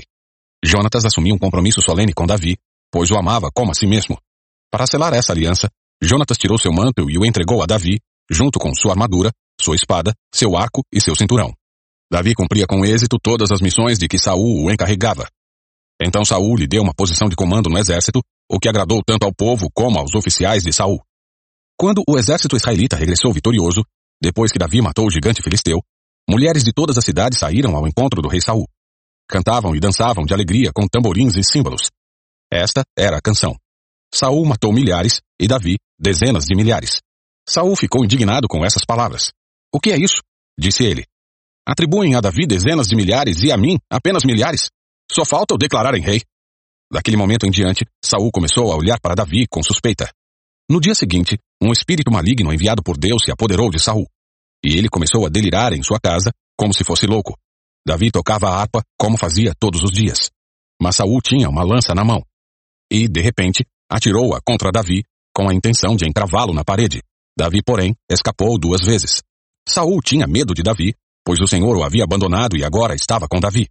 Por fim, Saul afastou de sua presença e o nomeou comandante de mil soldados, e Davi conduzia as tropas vitoriosamente nas batalhas. Davi continuou a ter êxito em tudo que fazia, pois o Senhor estava com ele. Quando Saul viu isso, teve ainda mais medo. Mas todo Israel e todo o Judá amavam Davi, porque ele conduzia as tropas vitoriosamente nas batalhas. Certo dia, Saul disse a Davi: Estou pronto a lhe dar minha filha mais velha, Merabe, por esposa. Antes, porém, sirva-me como um guerreiro valente, lutando nas batalhas do Senhor. Pois Saul pensou: Em vez de matá-lo eu mesmo, vou enviá-lo aos filisteus, e eles o matarão. Davi, porém, respondeu a Saul: Quem sou eu e quem é minha família em Israel para que eu me torne genro do rei? Assim, quando chegou o tempo de Saul dar sua filha Merabe em casamento a Davi, ele a deu a Adriel, um homem de Meolá. Contudo, a outra filha de Saul, Mical, amava Davi, e Saul ficou contente quando soube disso. É mais uma oportunidade de os filisteus matarem Davi. Pensou ele. Para Davi, porém, ele disse: Você tem mais uma oportunidade de se tornar meu genro. Então Saul instruiu seus servos a dizerem a Davi, em particular: O rei gosta muito de você e nós também. Por que não aceita a oferta do rei e se torna genro dele? Quando disseram isso a Davi, ele respondeu: Como um homem pobre de família humilde terá condições de pagar o dote da filha de um rei? Então os homens de Saul contaram-lhe o que Davi disse. E Saul respondeu: Digam a Davi que o único dote que quero são cem prepúcios de filisteus. Desejo apenas me vingar de meus inimigos. Mas Saul planejava que Davi fosse morto na luta. Quando os servos de Saul trouxeram essa notícia a Davi, ele aceitou a oferta de bom grado. Antes do prazo estipulado, ele e seus homens saíram e mataram duzentos filisteus. Davi cumpriu a exigência para tornar-se genro do rei, trazendo-lhe os prepúcios. Então Saul deu sua filha Mical por esposa a Davi. Quando Saul percebeu que o Senhor estava com Davi, e viu como sua filha Mical o amava, temeu Davi ainda mais e continuou a ser inimigo dele pelo resto de sua vida. Sempre que os comandantes dos filisteus atacavam, Davi era mais bem sucedido contra eles que todos os outros oficiais de Saul. Assim, o nome de Davi se tornou muito famoso. Capítulo 19 Saul instigou seus servos e seu filho Jonatas a matarem Davi. Mas Jonatas, por causa de seu grande afeto por Davi, contou-lhe os planos de Saul. Meu pai busca uma oportunidade para matá-lo, disse ele. Amanhã cedo você precisa encontrar um lugar para se esconder. Pedirei a meu pai que saia comigo até o campo e falarei com ele a seu respeito. Então lhe contarei tudo o que conseguir descobrir. Na manhã seguinte, Jonatas falou com seu pai sobre Davi e disse muitas coisas boas a respeito dele. O rei não deve pecar contra seu servo Davi, disse Jonatas. Ele nunca fez nada para prejudicá-lo, sempre o ajudou como pôde. O Senhor se esqueceu da ocasião em que ele arriscou a vida para matar o guerreiro filisteu e, assim, o Senhor deu grande vitória a Israel. Certamente o Senhor se alegrou naquela ocasião. Então, por que pecar matando um homem inocente como Davi? Não há motivo algum para isso. Saul atendeu Jonatas e jurou. Tão certo como o Senhor vive, Davi não será morto. Depois, Jonatas chamou Davi e contou-lhe o que havia acontecido. Em seguida, levou Davi até Saul, e Davi voltou a servi-lo como antes. Houve guerra novamente, e Davi conduziu as tropas contra os filisteus. Ele os atacou e os derrotou com tamanha fúria, que eles bateram em retirada. Um dia, porém, quando Saul estava sentado em casa, com uma lança na mão, outra vez o espírito maligno enviado pelo Senhor se apoderou dele. Enquanto Davi tocava sua harpa, Saul atirou a lança em sua direção. Mas Davi se desviou e a lança encravou na parede. Naquela mesma noite, Davi fugiu e conseguiu escapar.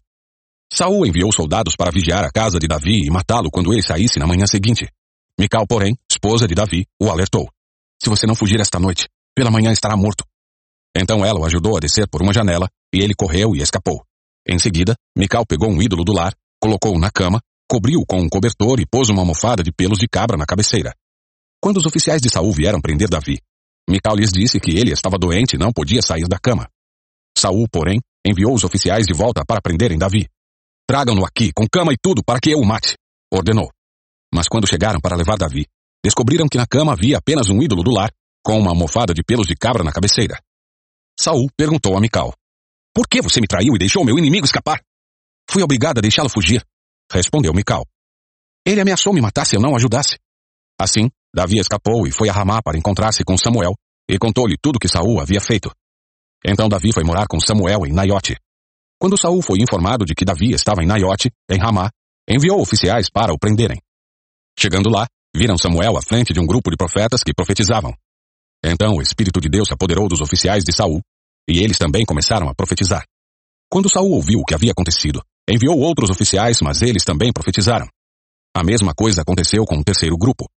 Por fim, o próprio Saul foi a Ramá e chegou ao grande poço no lugar chamado Seco. Onde estão Samuel e Davi? perguntou ele. Alguém informou. Estão em Naiote, em Ramá. Mas no caminho para Naiote, em Ramá, o Espírito de Deus veio até mesmo sobre Saul. E ele também profetizou até chegar a Naiote. Saul rasgou suas roupas e, despido, deitou-se no chão o dia todo e a noite toda, profetizando na presença de Samuel. Por isso surgiu o ditado popular. Acaso Saul também é profeta? Capítulo 20 Davi fugiu de Naiote em Ramá e se encontrou com Jonatas. O que eu fiz? disse Davi. Qual é meu crime? Que pecado cometi contra seu pai para que ele esteja tão decidido a me matar? Isso não vai acontecer, respondeu Jonatas. Você não será morto. Ele sempre me conta tudo o que pretende fazer, até mesmo as coisas de pouca importância. Sei que meu pai não esconderia de mim algo dessa natureza. Não é assim. Então Davi fez um juramento diante de Jonatas. Seu pai, sabendo muito bem de nossa amizade, disse a si mesmo: Não contarei a Jonatas, ele ficaria magoado. Mas tão certo como vive o Senhor, e como você mesmo vive, eu estou a apenas um passo da morte. Jonatas perguntou: O que posso fazer para ajudá-lo? Davi respondeu: Amanhã celebraremos a festa da lua nova. Sempre me sentei com o rei para comer nessa ocasião. Mas amanhã me esconderei no campo e ficarei ali até o entardecer do terceiro dia. Se seu pai perguntar onde estou, diga a ele. Davi insistiu que eu deixasse ir para casa, em Belém, participar do sacrifício que toda a família dele oferece a cada ano. Se ele disser, está bem, então você saberá que não corro perigo. Mas se ele se enfurecer, você saberá que ele está decidido a me fazer mal. Mostre-me sua lealdade como amigo, pois assumimos um compromisso solene diante do Senhor. Se, por acaso, você acha que cometi alguma ofensa contra seu pai, mate-me você mesmo, aqui e agora. Não é necessário me entregar a seu pai. Nunca! exclamou Jonatas. Você sabe que se eu tivesse qualquer suspeita de que meu pai planeja matá-lo, avisaria você no mesmo instante. Então Davi perguntou: Como saberei se seu pai ficou irado? Jonatas respondeu: Venha ao campo comigo. E os dois foram juntos para lá. Então Jonatas disse a Davi: Prometo diante do Senhor, o Deus de Israel, que amanhã, ou no máximo depois de amanhã, a esta hora, conversarei com meu pai e avisarei você logo em seguida do que ele pensa a seu respeito. Se ele falar a seu respeito de modo favorável, informarei você. Mas se ele estiver irado e quiser matá-lo, que o Senhor me castigue severamente se eu não avisar você para que possa escapar em segurança. Que o Senhor esteja com você como esteve com meu pai. E que você me trate com o amor leal do Senhor enquanto eu viver. Mas, se eu morrer, trate minha família com esse amor leal, mesmo quando o Senhor eliminar da face da terra todos os seus inimigos. Então Jonatas assumiu um compromisso solene com Davi e sua descendência e disse: Que o Senhor destrua todos os inimigos de Davi. E Jonatas fez Davi reafirmar seu juramento de amizade, pois Jonatas o amava como a si mesmo. Então Jonatas disse: Amanhã celebraremos a festa da lua nova. Darão por sua falta quando virem que seu lugar à mesa está vazio. Depois de amanhã, ao entardecer, vá ao lugar onde você se escondeu antes e espere ali, junto à pedra de Ezel. Eu sairei e atirarei três flechas para o lado da pedra, como se atirasse num alvo. Então mandarei um ajudante trazer de volta as flechas. Se você me ouvir dizer a ele, as flechas estão deste lado, saberá tão certo como vive o Senhor, que tudo está bem e que não há perigo algum. Mas se eu disser a ele, vá mais para frente, as flechas estão adiante, significará que você deve partir de imediato, pois o Senhor o manda ir embora. E que o Senhor nos ajude a preservar para sempre o forte laço de amizade que existe entre nós. Então Davi se escondeu no campo e, quando começou a festa da lua nova, o rei sentou-se para comer. Ocupou seu lugar de costume, encostado à parede, com Jonatas sentado diante dele e Abner ao seu lado. O lugar de Davi, porém, ficou vazio. Saul não disse nada sobre isso naquele dia, pois pensou: deve ter acontecido algo que deixou Davi cerimonialmente impuro. Mas quando o lugar de Davi também ficou vazio no dia seguinte, Saul perguntou a Jonatas: Por que o filho de Jessé não veio para a refeição nem ontem nem hoje? Jonatas respondeu: Davi me pediu com insistência para ir a Belém. Disse: Por favor, deixe-me ir, pois nossa família oferecerá um sacrifício na cidade. Meu irmão exigiu que eu estivesse presente. Portanto, peço que me deixe ir ver meus irmãos. Por isso ele não está aqui, à mesa do rei. Saul se enfureceu com Jonatas e disse: Seu traidor filho de uma prostituta. Pensa que não sei que você quer que ele seja rei, para sua própria vergonha e de sua mãe. Enquanto esse filho de Jessé viver, você jamais será rei. Agora vá buscá-lo, para que eu o mate. Por que ele deve morrer? Perguntou Jonatas a seu pai. O que ele fez? Então Saul atirou sua lança contra Jonatas, com a intenção de matá-lo. Assim, Jonatas viu que seu pai estava mesmo decidido a matar Davi. Enfurecido, Jonatas levantou-se da mesa e, durante o segundo dia da festa, recusou-se a comer, frustrado pelo modo como seu pai havia desonrado Davi publicamente. Na manhã seguinte, como combinado, Jonatas foi ao campo e levou consigo um ajudante para apanhar as flechas. Disse ao ajudante: Comece a correr, para que possa encontrar as flechas quando eu as atirar. O ajudante correu, e Jonatas atirou uma flecha para além dele. Quando o ajudante estava quase chegando ao lugar onde a flecha havia caído, Jonatas gritou: A flecha está mais à frente! Rápido! Não fique aí parado! Então o ajudante apanhou a flecha e correu de volta para seu senhor. O ajudante não suspeitava de nada. Apenas Jonatas e Davi entenderam o sinal. Então Jonatas entregou o arco e as flechas ao ajudante e ordenou que os levasse de volta à cidade. Assim que o ajudante foi embora, Davi saiu de seu esconderijo no lado sul da pedra de Ezel. Davi se curvou diante de Jonatas três vezes, com o rosto em terra. E quando se beijaram e se despediram, ambos choravam, especialmente Davi. Por fim, Jonatas disse a Davi: Vá em paz, pois juramos lealdade um ao outro em nome do Senhor. Que o Senhor nos ajude a preservar para sempre o forte laço de amizade entre nós e entre nossos descendentes. Então Davi partiu e Jonatas voltou à cidade. Capítulo 21 Davi foi à cidade de Nob para encontrar-se com o sacerdote Aimeleque. Ao vê-lo, Aimeleque tremeu. Por que você está sozinho? Perguntou. Por que ninguém o acompanhou? O rei me enviou para tratar de um assunto secreto. Respondeu Davi. Pediu que eu não contasse a ninguém porque estou aqui. Eu disse a meus homens onde podem me encontrar depois. Agora, o que tem para comer? Dê-me cinco pães ou qualquer outra coisa que tiver. Não temos pão comum, respondeu o sacerdote. Mas há o pão sagrado, que vocês podem comer, desde que seus homens não tenham se deitado com mulheres recentemente. Davi respondeu: Nunca permito que meus homens toquem em mulheres quando saímos numa campanha. E se eles permanecem puros em viagens comuns, quanto mais nesta missão. Uma vez que não havia outro alimento disponível, o sacerdote lhe deu os pães sagrados, chamados de pães da presença, que eram colocados diante do Senhor no santuário. Naquele dia, tinham sido substituídos por pães frescos. Doeg, o Edomita, chefe dos pastores de Saul, estava lá naquela ocasião, pois estava cumprindo um ritual diante do Senhor. Davi perguntou a Aimeleque, Você tem uma lança ou espada? O assunto do rei era tão urgente que não tive tempo nem de pegar uma espada ou outra arma. O sacerdote respondeu, Tenho apenas a espada de Golias, o gigante filisteu que você matou no vale de Elá. Está enrolada num pano atrás do colete sacerdotal. Pode levá-la, pois não há nenhuma outra arma aqui. Dê-me essa espada, respondeu Davi. Não há outra melhor que ela. Então Davi fugiu de Saul e foi até Aques, rei de Gate. Os oficiais de Aques, porém, disseram: Não é este Davi, o rei da terra de Israel? Não é a ele que o povo honra com danças e cânticos, dizendo: Saul matou milhares e Davi dezenas de milhares? Davi ouviu esses comentários e teve muito medo do que Aques, rei de Gate, poderia fazer com ele. Por isso, agiu de modo estranho, fingindo estar louco, arranhando as portas e deixando saliva escorrer pela barba. Por fim, Aques disse a seus homens: Precisavam me trazer um doido. Temos doidos suficientes aqui. Por que trouxeram alguém assim ao meu palácio? Capítulo 22 Davi fugiu de Gate e se escondeu na caverna de Adulão. Quando souberam disso, seus irmãos e parentes foram encontrá-lo ali. Logo, outros começaram a chegar, pessoas aflitas, endividadas e descontentes.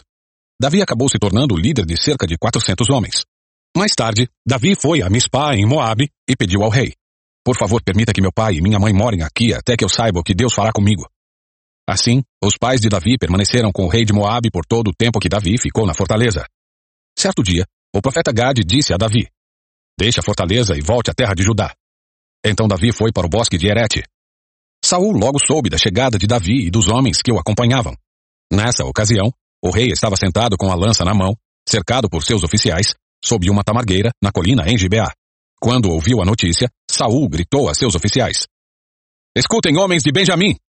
Por acaso aquele filho de Jessé prometeu campos e videiras a todos vocês? Prometeu torná-los generais e capitães de seu exército? Foi por isso que conspiraram contra mim? Pois nenhum de vocês me informou quando meu filho assumiu um compromisso solene com o filho de Jessé. Não tiveram pena de mim. Sim, meu próprio filho instigando Davi a me matar. Como ele procura fazer hoje mesmo.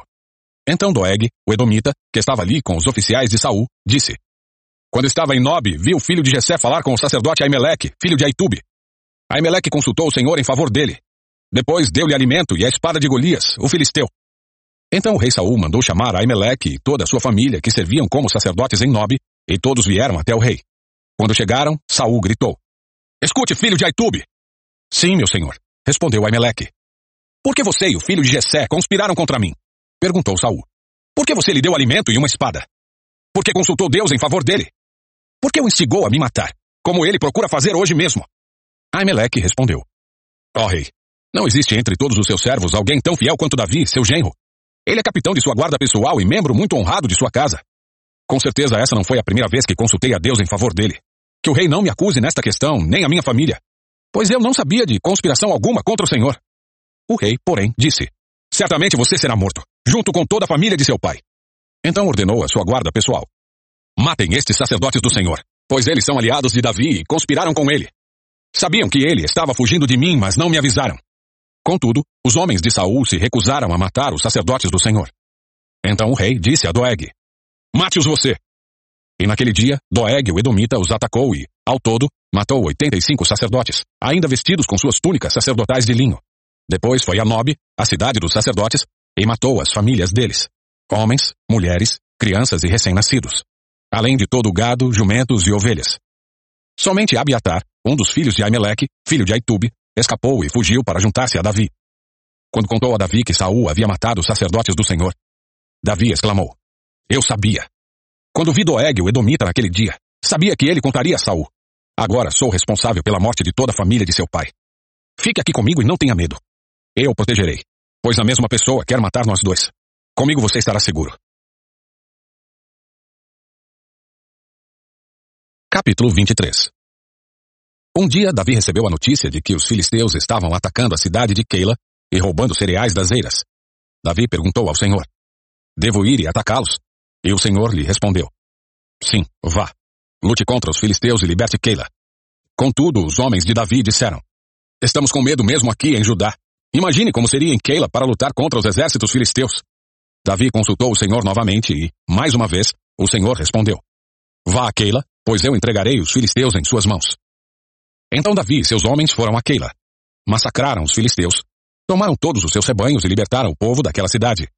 Quando Abiatar, filho de Aimeleque, fugiu para juntar-se a Davi em Keila, trouxe consigo o colete sacerdotal.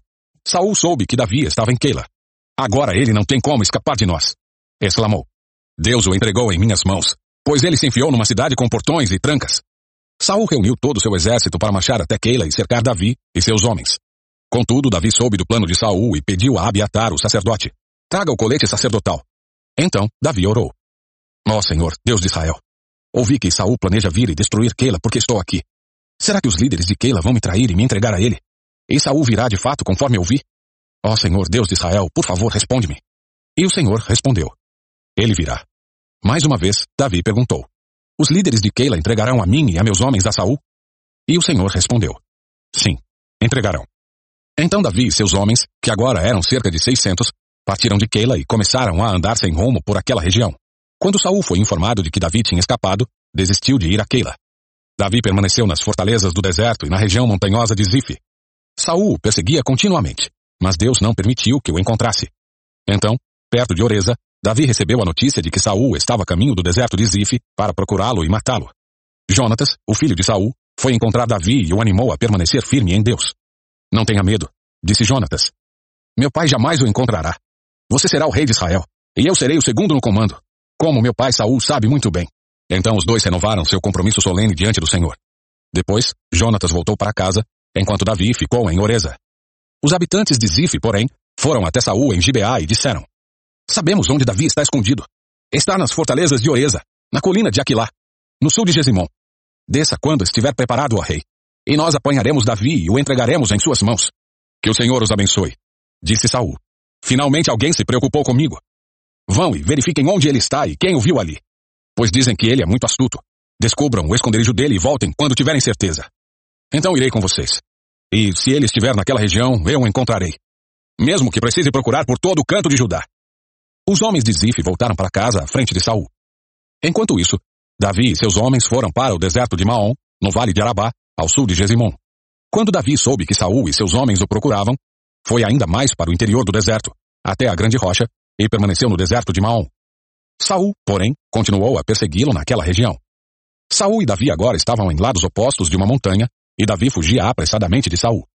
No mesmo instante que Saul e seus homens cercaram Davi e seus homens para prendê-los, chegou uma mensagem urgente para o rei, informando que os filisteus estavam atacando Israel outra vez.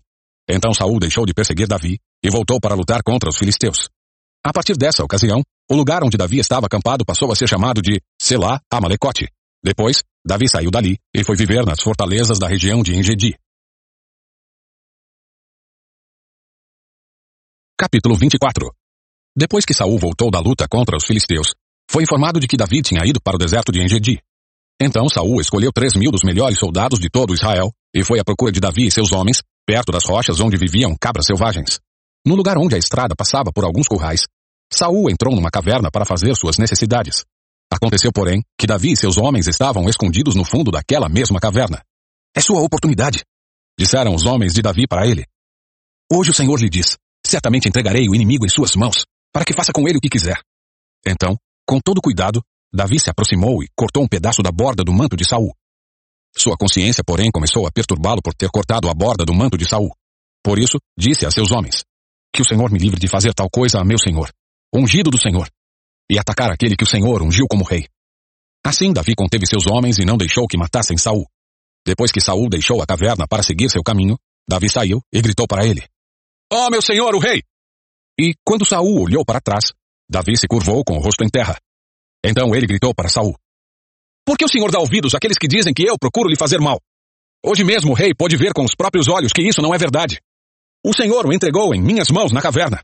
Alguns de meus homens me disseram que o matasse. Mas eu o poupei, pois disse: Jamais farei mal ao rei, pois ele é ungido do Senhor. Veja, meu pai, o que tenho em minha mão. É um pedaço da borda do seu manto. Cortei seu manto, mas não matei o rei. Isso prova que não procuro lhe fazer mal. E que não me rebelei, nem pequei contra o rei. Embora esteja me perseguindo para me matar. Que o Senhor julgue entre nós dois. Talvez o Senhor castigue o rei por aquilo que procura fazer contra mim. Mas eu jamais lhe farei mal. Como diz o antigo provérbio. De pessoas perversas vêm atos perversos. Por isso o rei pode estar certo de que eu jamais lhe farei mal. Afinal de contas, a quem o rei de Israel procura capturar? A quem persegue? A um cão morto? A uma pulga? Que o Senhor julgue entre nós dois e mostre quem está certo.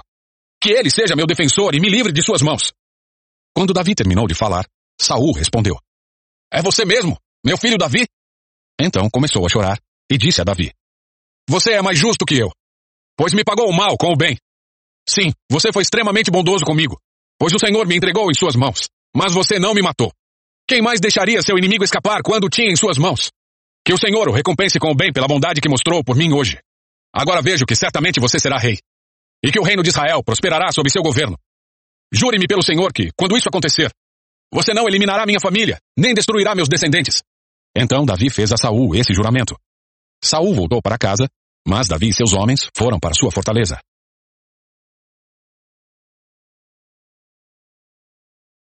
Capítulo 25 Samuel morreu, e todo Israel se reuniu para lamentar sua morte. Foi sepultado em Ramá, onde tinha vivido. Então Davi desceu para o deserto de Maom. Havia um homem rico em Maom, que tinha propriedades perto da região do Carmelo. Possuía três mil ovelhas e mil cabras, e era a época da tosquia das ovelhas. O homem se chamava Nabal. Sua esposa Abigail era uma mulher inteligente e bonita. Mas Nabal, descendente de Caleb, era um homem rude e perverso em tudo que fazia. Quando Davi soube que Nabal estava tosquiando as ovelhas, chamou dez rapazes e lhes disse, Subam ao Carmelo e vão a Nabal. Enviem saudações em meu nome. E digam a ele, Faze prosperidade ao Senhor e à sua família, e a tudo que é seu. Disseram-me que é época da tosquia. Enquanto seus pastores estiveram entre nós perto do Carmelo, nunca lhes fizemos mal e nada foi roubado deles. Pergunte a seus homens, e eles lhe dirão que isso é verdade. Diante disso, pedimos que o Senhor seja bondoso conosco, pois chegamos numa época de celebração. Por favor, reparta conosco e com seu amigo Davi o que puder dos seus mantimentos. Os rapazes transmitiram essa mensagem a Nabal em nome de Davi e esperaram pela resposta. Quem é esse tal de Davi? Perguntou-lhes Nabal. Quem esse filho de Jessé pensa que é? Hoje em dia, há muitos servos que fogem de seus senhores. Devo pegar meu pão, minha água e a carne dos animais que abati para meus tosqueadores e entregar a um bando que vem não se sabe de onde? Então os rapazes enviados por Davi voltaram e lhe contaram tudo que Nabal tinha dito. Peguem suas espadas, disse Davi, e pôs sua espada à cintura. E seus homens fizeram a mesma coisa. Quatrocentos deles partiram com Davi, enquanto duzentos ficaram para guardar a bagagem. Enquanto isso, um dos servos de Nabal foi até Abigail e lhe disse, Davi enviou mensageiros do deserto para saudar nosso senhor, mas ele lhes respondeu com insultos. Os homens de Davi foram muito bons conosco e nunca nos fizeram mal. Nada foi roubado de nós durante o tempo em que estiveram conosco no campo. Na verdade, dia e noite eles foram como um muro de proteção para nós e para as ovelhas. É bom que a senhora leve esses fatos em consideração e resolva o que fazer, pois haverá problemas para nosso senhor e para toda a sua família. Nabal é um homem tão cruel que ninguém consegue conversar com ele. Sem perder tempo, Abigail providenciou duzentos pães, duas vasilhas de couro cheias de vinho, cinco ovelhas preparadas, cinco cestos de grãos tostados, cem bolos de passas e duzentos bolos de figo. Colocou tudo em jumentos e disse aos servos, Vão adiante e logo o seguirei. Mas não contou a seu marido Nabal o que estava fazendo. Quando Abigail entrava num desfiladeiro montada em seu jumento, avistou Davi e seus homens vindo em sua direção. Davi tinha acabado de dizer, De nada adiantou ajudarmos esse sujeito. Protegemos seus rebanhos no deserto, e nenhum de seus bens se perdeu ou foi roubado. Mas ele me pagou o bem com o mal. Que Deus me castigue severamente se eu deixar um homem ou menino vivo na casa de Nabal até amanhã de manhã. Quando Abigail viu Davi, desceu depressa do jumento e se curvou diante de Davi com o rosto em terra. Caiu a seus pés e disse, A culpa é toda minha, meu senhor. Por favor, ouça o que sua serva tem a dizer. Nabal é um homem perverso. Não dê atenção ao que ele disse. Ele é um insensato, como seu nome indica. Mas eu nem sequer vi os rapazes que o Senhor enviou. Agora, meu senhor, tenha certeza de que, tão certo como vive o Senhor, e tão certo como a sua própria vida, foi o Senhor que o impediu de matar e se vingar com as próprias mãos. Que todos os seus inimigos e os que procuram matá-lo acabem como Nabal. Aqui está um presente que sua serva trouxe para o Senhor e seus companheiros. Por favor, perdoe-me se o ofendi de algum modo. Que o Senhor lhe conceda uma dinastia duradoura, pois está lutando as batalhas do Senhor. Que ele o livre de fazer o mal durante toda a sua vida. Mesmo quando for perseguido por aqueles que procuram matá-lo, sua vida estará segura sob o cuidado do Senhor seu Deus, protegida como um tesouro. Mas a vida de seus inimigos desaparecerá como pedras atiradas de uma funda. Quando o Senhor tiver feito tudo o que prometeu e o tiver colocado como líder de Israel, não haverá em sua consciência a tristeza e o peso de ter derramado sangue e se vingado sem necessidade. E quando o Senhor tiver feito grandes coisas em seu favor, lembre-se de sua serva. Davi respondeu a Abigail: Louvado seja o Senhor, Deus de Israel, que hoje a enviou ao meu encontro. Graças a Deus por seu bom senso. Que você seja abençoado por me impedir de matar e me vingar com minhas próprias mãos.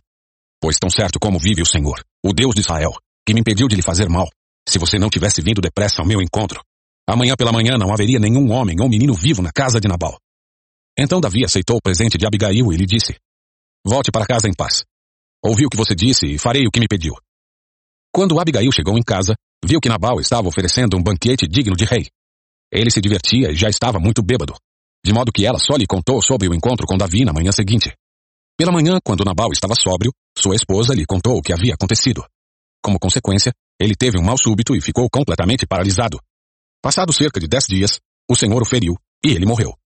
Quando Davi soube que Nabal estava morto, disse: Louvado seja o Senhor, que vingou o insulto que recebi de Nabal e me impediu de fazer o mal. O Senhor retribuiu a Nabal o castigo por seu pecado. Então Davi enviou mensageiros a Abigail para pedir que se tornasse sua esposa. Quando os mensageiros chegaram ao Carmelo, disseram a Abigail: Davi mandou buscá-la para que se case com ele.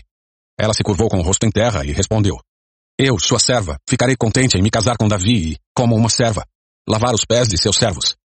Sem demora, Abigail montou num jumento e, levando consigo cinco moças que a serviam, voltou com os mensageiros de Davi, e assim se tornou esposa dele. Davi também se casou com Ainoã, de Jezreel, e ambas foram suas esposas. Nesse meio tempo, Saul tinha dado sua filha Mical, esposa de Davi, a um homem de Galim, chamado Pauti, filho de Laís. Capítulo 26 Alguns homens de Zif foram até Saul em Gibeá para lhe dizer: Davi está escondido na colina de Aquilá, em frente ao deserto de Gesimon. Então Saul escolheu três mil dos melhores soldados de Israel e saiu para perseguir Davi no deserto de Zif. Acampou à beira da estrada, ao lado da colina de Aquilá, junto ao deserto de Gesimon, onde Davi estava escondido. Quando Davi soube que Saul tinha vindo atrás dele no deserto, enviou espiões para confirmar a notícia de que Saul havia chegado. Então Davi foi ao acampamento de Saul para ver o que se passava por lá. Saul e Abner, filho de Ner, comandante do seu exército, dormiam dentro de um círculo formado por seus guerreiros. Quem se oferece para ir até lá comigo? Perguntou Davi ao Itita Aimeleque e a Abisai, filho de Zeruia, irmão de Joabe. Eu irei com o senhor, respondeu Abisai. Então Davi e Abisai entraram no acampamento de Saul à noite e o encontraram dormindo, com a lança fincada no chão, perto da cabeça. Abner e os soldados dormiam à sua volta. Abisai disse a Davi: Certamente desta vez Deus entregou o inimigo em suas mãos. Agora deixe-me cravá-lo na terra com um só golpe da lança. Não precisarei de outro. Não o mate. Disse Davi. Ninguém será considerado inocente se atacar o ungido do Senhor. Por certo, o Senhor ferirá Saul algum dia, ou ele morrerá de velhice, ou na batalha. Que o Senhor me livre de matar o homem que ele ungiu. Mas vamos pegar a lança e o jarro de água que estão perto de sua cabeça, e depois vamos embora. Davi pegou a lança e o jarro de água que estavam perto da cabeça de Saul. Depois, ele e Abisai saíram sem que ninguém os visse nem acordasse, pois o Senhor os tinha feito cair num sono profundo. Davi subiu a colina e passou para o outro lado, até estar a uma distância segura. Então gritou para os soldados e para Abner, filho de Ner. Acorde, Abner! Abner perguntou de volta. Quem é você? E como ousa acordar o rei aos gritos? Você é um grande homem, não é mesmo, Abner? Disse Davi. Quem em todo Israel pode se comparar a você? Por que então não protegeu seu senhor, o rei, quando alguém chegou tão perto dele que poderia matá-lo? Isso não é nada bom. Tão certo como o senhor vive, você e seus homens merecem morrer, pois não protegeram seu rei, o ungido do Senhor. Olhe em volta. Onde estão a lança e o jarro de água do rei que estavam perto da cabeça dele? Saul reconheceu a voz de Davi e disse: É você, meu filho Davi. Davi respondeu: Sim, meu senhor, o rei. Por que meu senhor persegue seu servo? O que eu fiz? Qual é meu crime? Agora, porém, peço que o rei ouça seu servo. Se o senhor incitou o rei contra mim, então que ele aceite minha oferta. Mas se isso tudo não passa de um plano de homens, que o senhor os amaldiçoe pois eles me expulsaram de meu lar, de modo que não posso mais viver entre o povo do Senhor. E disseram: Vá servir outros deuses. Devo morrer em terra estrangeira, longe da presença do Senhor? Porque o rei de Israel sai à procura de uma pulga? Porque me persegue como uma perdiz nos montes? Então Saul disse: Pequei. Volte para casa, Davi, meu filho, e não procurarei mais lhe fazer mal, pois hoje você considerou minha vida preciosa. Tenho sido insensato e cometi erros muito graves. Aqui está sua lança, ó rei, respondeu Davi. Mande um dos seus servos vir pegá-la. O Senhor recompensa quem age com justiça e lealdade. E eu me recusei a matar o rei, mesmo quando o Senhor o entregou em minhas mãos, pois é o ungido do Senhor. Agora, que o Senhor considere minha vida preciosa, como hoje considerei preciosa a vida do rei. Que ele me livre de todos os meus sofrimentos. E Saul disse a Davi: Seja abençoado, Davi, meu filho. Você realizará muitos feitos heróicos, e certamente será bem-sucedido. Então, Davi foi embora, e Saul voltou para casa. Capítulo 27 Davi, porém, pensou: Um dia Saul me apanhará. O melhor que tenho a fazer é fugir para a terra dos filisteus. Então Saul deixará de me perseguir em todo o território de Israel e, por fim, estarei seguro. Assim, Davi levou os seiscentos homens e foi até Aquis, filho de Maoque, rei de Gate. Davi, seus soldados e suas famílias se estabeleceram ali com Aquis, em Gate. Davi levou suas duas esposas, Ainoã, de Jezreel, e Abigail, viúva de Nabal do Carmelo. Quando Saul soube que Davi tinha fugido para Gate, deixou de persegui-lo. Certo dia, Davi disse a Aquis, Se parecer bem ao meu senhor, preferimos viver em uma das cidades no campo. Seu servo não precisa morar na cidade real. Então Aquis lhe deu a cidade de Ziclag, que pertence aos reis de Judá até hoje. E Davi viveu um ano e quatro meses entre os filisteus. Partindo de Ziclag, Davi e seus homens atacavam os Jesuritas, os Gersitas e os Amalequitas, povos que desde tempos muito antigos viviam perto de Sur, até a terra do Egito. Davi não deixava nenhum sobrevivente, homem ou mulher, nos povoados que atacava. Antes de comparecer à presença do rei Aquis, tomava ovelhas, gado, jumentos, camelos e roupas. Que lugar você atacou hoje? perguntava Aquis. E Davi respondia. O sul de Judá, a região dos Jerameelitas e dos Queneus. Davi não deixava nenhum sobrevivente, homem ou mulher, para ir a Gate e contar onde ele havia estado de fato. Isso acontecia repetidamente, enquanto ele vivia entre os filisteus. Aquis acreditava em Davi e pensava: A esta altura o povo de Israel deve odiá-lo muito. Agora ele ficará aqui e me servirá para sempre.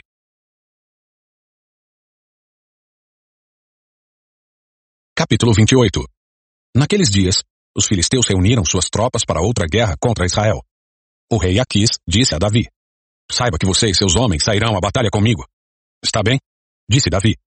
Agora o Senhor verá por si mesmo o que somos capazes de fazer. Então Aquis disse a Davi: Colocarei você como meu guarda pessoal enquanto eu viver. Nesse tempo, Samuel já havia morrido e todo Israel tinha chorado sua morte. Estava sepultado em Ramá, sua cidade natal.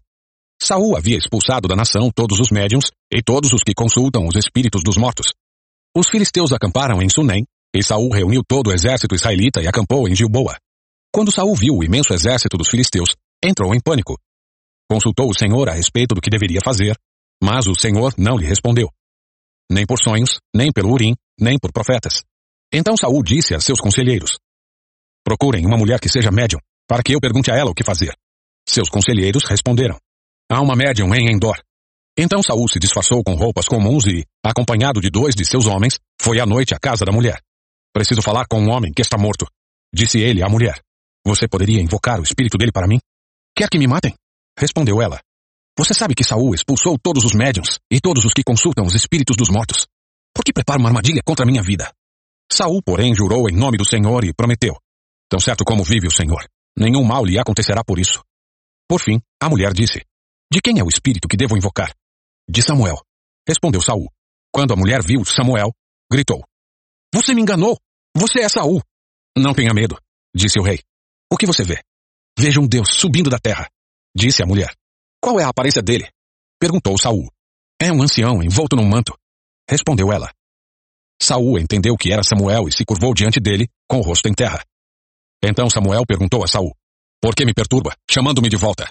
Porque estou muito angustiado, respondeu Saul. Os filisteus estão em guerra contra mim. Deus me abandonou e não me responde por meio de profetas, nem por sonhos. Por isso chamei o Senhor, para que me diga o que fazer. Samuel, porém, disse: por que me consultar se o Senhor o abandonou e se tornou seu inimigo? O Senhor fez exatamente conforme tinha dito por meu intermédio. Rasgou de suas mãos o reino e o entregou a outro, Davi. O Senhor lhe fez isso hoje porque você se recusou a executar a ira ardente dele contra os Amalequitas. Além disso, o Senhor entregará você e o exército de Israel nas mãos dos filisteus e, amanhã, você e seus filhos estarão aqui comigo. O Senhor entregará o exército de Israel nas mãos dos filisteus. No mesmo instante, Saul caiu estendido no chão, paralisado de terror com as palavras de Samuel. Estava fraco de fome, pois não havia comido nada durante todo aquele dia e toda aquela noite. Quando a mulher viu quanto ele estava perturbado, disse: Meu senhor, obedeci a sua ordem e arrisquei minha vida. Agora faça o que digo e deixe que eu lhe dê alguma coisa para comer, a fim de que recupere as forças para a viagem de volta. Mas Saul se recusou a comer. Seus servos também insistiram para que ele se alimentasse, até que, por fim, ele concordou. Então ele se levantou do chão e foi sentar-se na cama. A mulher estava engordando um bezerro, de modo que saiu depressa e o matou. Pegou um punhado de farinha, preparou a massa e assou um pão sem fermento. Trouxe a refeição para Saul e seus conselheiros, e eles comeram. Depois, saíram naquela mesma noite. Capítulo 29 As tropas dos filisteus estavam reunidas em Afeca, e os israelitas acamparam junto à fonte de Jezreel. Enquanto os governantes filisteus iam à frente de suas tropas de centenas e de milhares, Davi e seus homens marchavam na retaguarda com o rei Aquis. Então os comandantes filisteus perguntaram: O que estes hebreus fazem aqui? Aquis respondeu. Este é Davi, servo do rei Saul de Israel. Já faz tempo que está comigo e, desde o dia em que chegou até hoje, não encontrei nele nenhuma falta. Mas os comandantes filisteus se iraram. Mande-o de volta para a cidade que o Senhor deu para ele. Exigiram. Não pode ir à guerra conosco. E se ele se voltar contra nós na batalha e se tornar nosso adversário?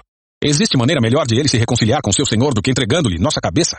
Não é este o mesmo Davi a respeito de quem as mulheres de Israel cantavam em suas danças? Saul matou milhares, e Davi dezenas de milhares. Então Aquis chamou Davi e lhe disse, Tão certo como vive o Senhor, você foi um aliado fiel. A meu ver, deveria acompanhar-me na batalha, pois, desde o dia em que chegou até hoje, nunca encontrei nenhuma falha em você. Mas os outros governantes filisteus não o aprovam. Por favor, não os desagrade. Volte para casa em paz. O que fiz para merecer esse tratamento? Perguntou Davi. O que o Senhor viu de errado em mim desde que comecei a servi-lo? Por que não posso lutar contra os inimigos do meu Senhor, o rei? Aquis, porém, insistiu. Para mim você é tão leal quanto um anjo de Deus. Mas os comandantes filisteus não querem que você os acompanhe na batalha. Agora, levante-se bem cedo e vá embora com seus homens assim que o dia clarear. Então Davi e seus soldados voltaram bem cedo para a terra dos filisteus, enquanto o exército filisteu prosseguiu para Jezreel. Capítulo 30 Três dias depois, quando Davi e seus homens chegaram à cidade de Ziklag, viram que os amalequitas haviam invadido o Negueb e atacado Ziklag, tinham destruído e queimado a cidade. Não mataram ninguém, mas tomaram como prisioneiros as mulheres, as crianças e os demais e foram embora. Quando Davi e seus homens viram a cidade queimada e se deram conta do que havia acontecido com suas mulheres, seus filhos e suas filhas, lamentaram e choraram em alta voz até não aguentar mais. As duas esposas de Davi, Ainoã de Jezreel e Abigail, viúva de Nabal do Carmelo, estavam entre os que foram capturados. Davi ficou muito aflito, pois os homens estavam amargurados por terem perdido seus filhos e suas filhas e começaram a falar em apedrejá-lo. Mas Davi encontrou forças no Senhor seu Deus. Então disse ao sacerdote Abiatar, traga o colete sacerdotal. E Abiatar, filho de Aimeleque, o trouxe. Davi perguntou ao Senhor, devo perseguir esse bando de saqueadores? Conseguirei apanhá-los? E o Senhor lhe respondeu, sim, vá atrás deles. Certamente conseguirá recuperar tudo que foi tomado de vocês. Davi e os seiscentos homens partiram e chegaram ao ribeiro de Besor, onde ficaram alguns deles. Duzentos dos homens estavam exaustos demais para atravessar o ribeiro, e Davi continuou a perseguição com quatrocentos homens. No caminho, encontraram um rapaz egípcio num campo e o levaram até Davi. Deram-lhe um pouco de pão para comer e água para beber. Também lhe deram um pedaço de bolo de figo e dois bolos de passas, pois fazia três dias e três noites que não comia nem bebia nada. Em pouco tempo, recuperou as forças. Davi lhe perguntou, A quem você pertence e de onde veio? Sou egípcio, escravo de um amalequita. Respondeu ele. Meu senhor me abandonou três dias atrás porque fiquei doente. Estávamos voltando de um ataque aos Queretitas, no Negueb, ao território de Judá e à terra de Caleb, e tínhamos queimado Ziklag. Você pode me levar até esse bando de saqueadores? Perguntou Davi. O rapaz respondeu. Se o senhor jurar por Deus que não me matará nem me entregará ao meu senhor, eu o levarei até eles. O rapaz o levou até os amalequitas. Estavam espalhados pelos campos, comendo, bebendo e festejando por causa da grande quantidade de bens que haviam tomado da terra dos filisteus e da terra de Judá. Davi e seus homens massacraram os amalequitas, atacando-os durante toda a noite e todo o dia seguinte, até o entardecer. Nenhum deles escapou, exceto quatrocentos rapazes que fugiram montados em camelos. Davi recuperou tudo que os amalequitas haviam tomado e resgatou suas duas esposas. Não faltava coisa alguma, nem pequena nem grande, nem filho nem filha, nem qualquer outra coisa que havia sido tomada. Davi trouxe tudo de volta, também recuperou todos os rebanhos, e seus companheiros os levaram à frente dos outros animais. Este despojo pertence a Davi, disseram. Então Davi voltou ao ribeiro de Besor, onde estavam os duzentos homens que tinham sido deixados para trás porque estavam exaustos demais para acompanhá-los. Saíram ao encontro de Davi e seus companheiros, e ele os cumprimentou com alegria. Contudo, entre os que tinham acompanhado Davi havia alguns homens perversos que disseram: Como eles não foram conosco, não devem receber nada dos despojos que recuperamos. Devolvam as esposas e os filhos deles e mandem todos embora. Davi, porém, disse: Não, meus irmãos, não sejam egoístas com aquilo que o Senhor nos deu. Ele nos guardou e nos ajudou a derrotar o bando de saqueadores que nos atacou. Quem lhes dará ouvidos quando falam desse modo? Dividiremos igualmente entre os que foram à batalha e os que guardaram a bagagem. A partir daquele dia, Davi fez disso decreto e estatuto em Israel, e assim é até hoje. Quando Davi chegou a Ziklag, enviou parte dos despojos aos líderes de Judá, que eram seus amigos. Disse: Eis um presente para vocês, tirado dos inimigos do Senhor. Os presentes foram enviados ao povo das seguintes cidades: Betel, Ramote do Negueb, Jatir, Aroer, Sifimote, Estemoa, Racal, as cidades dos Jerameelitas e as cidades dos Queneus, Ormá, Borazã, Atasse, Hebron e todos os outros lugares por onde Davi e seus homens haviam passado. Capítulo 31 Enquanto isso, os filisteus atacaram Israel, e os israelitas fugiram deles. Muitos foram mortos nas encostas do monte Gilboa. Os filisteus cercaram Saul e seus filhos, e mataram três deles, Jonatas, Abinadab e Malquizua. O combate se tornou cada vez mais intenso em volta de Saul. E os arqueiros filisteus o alcançaram e o feriram gravemente. Saul disse a seu escudeiro, Pegue sua espada e mate-me antes que esses filisteus incircuncisos venham, me torturem e zombem de mim. Mas o escudeiro teve medo e não quis matá-lo. Então Saul pegou sua própria espada e se lançou sobre ela. Quando viu que Saul estava morto, o escudeiro se lançou sobre sua espada e morreu ao lado do rei. Foi assim que Saul e seus três filhos, seu escudeiro e seus soldados morreram juntos naquele mesmo dia. Quando os israelitas do outro lado do vale de Jezreel e além do Jordão souberam que o exército israelita havia fugido e que Saul e seus filhos estavam mortos, abandonaram suas cidades e fugiram. Então os filisteus vieram e ocuparam essas cidades. No dia seguinte, quando os filisteus foram saquear os mortos, encontraram os corpos de Saul e seus três filhos no monte Gilboa. Cortaram a cabeça de Saul e removeram sua armadura. Então anunciaram o ocorrido no templo de seus ídolos e ao povo de toda a terra da Filístia. Colocaram a armadura de Saul no templo de Astarote e penduraram o corpo no muro da cidade de Bet-Sean. Quando os habitantes de Jabes de Leade souberam o que os filisteus haviam feito a Saul, todos os seus guerreiros mais valentes viajaram a noite toda para Bet-Sean e baixaram do muro os corpos de Saul e seus filhos. Levaram os corpos para Jabes, onde os queimaram. Depois, enterraram os ossos debaixo de uma tamargueira em Jabes e jejuaram durante sete dias.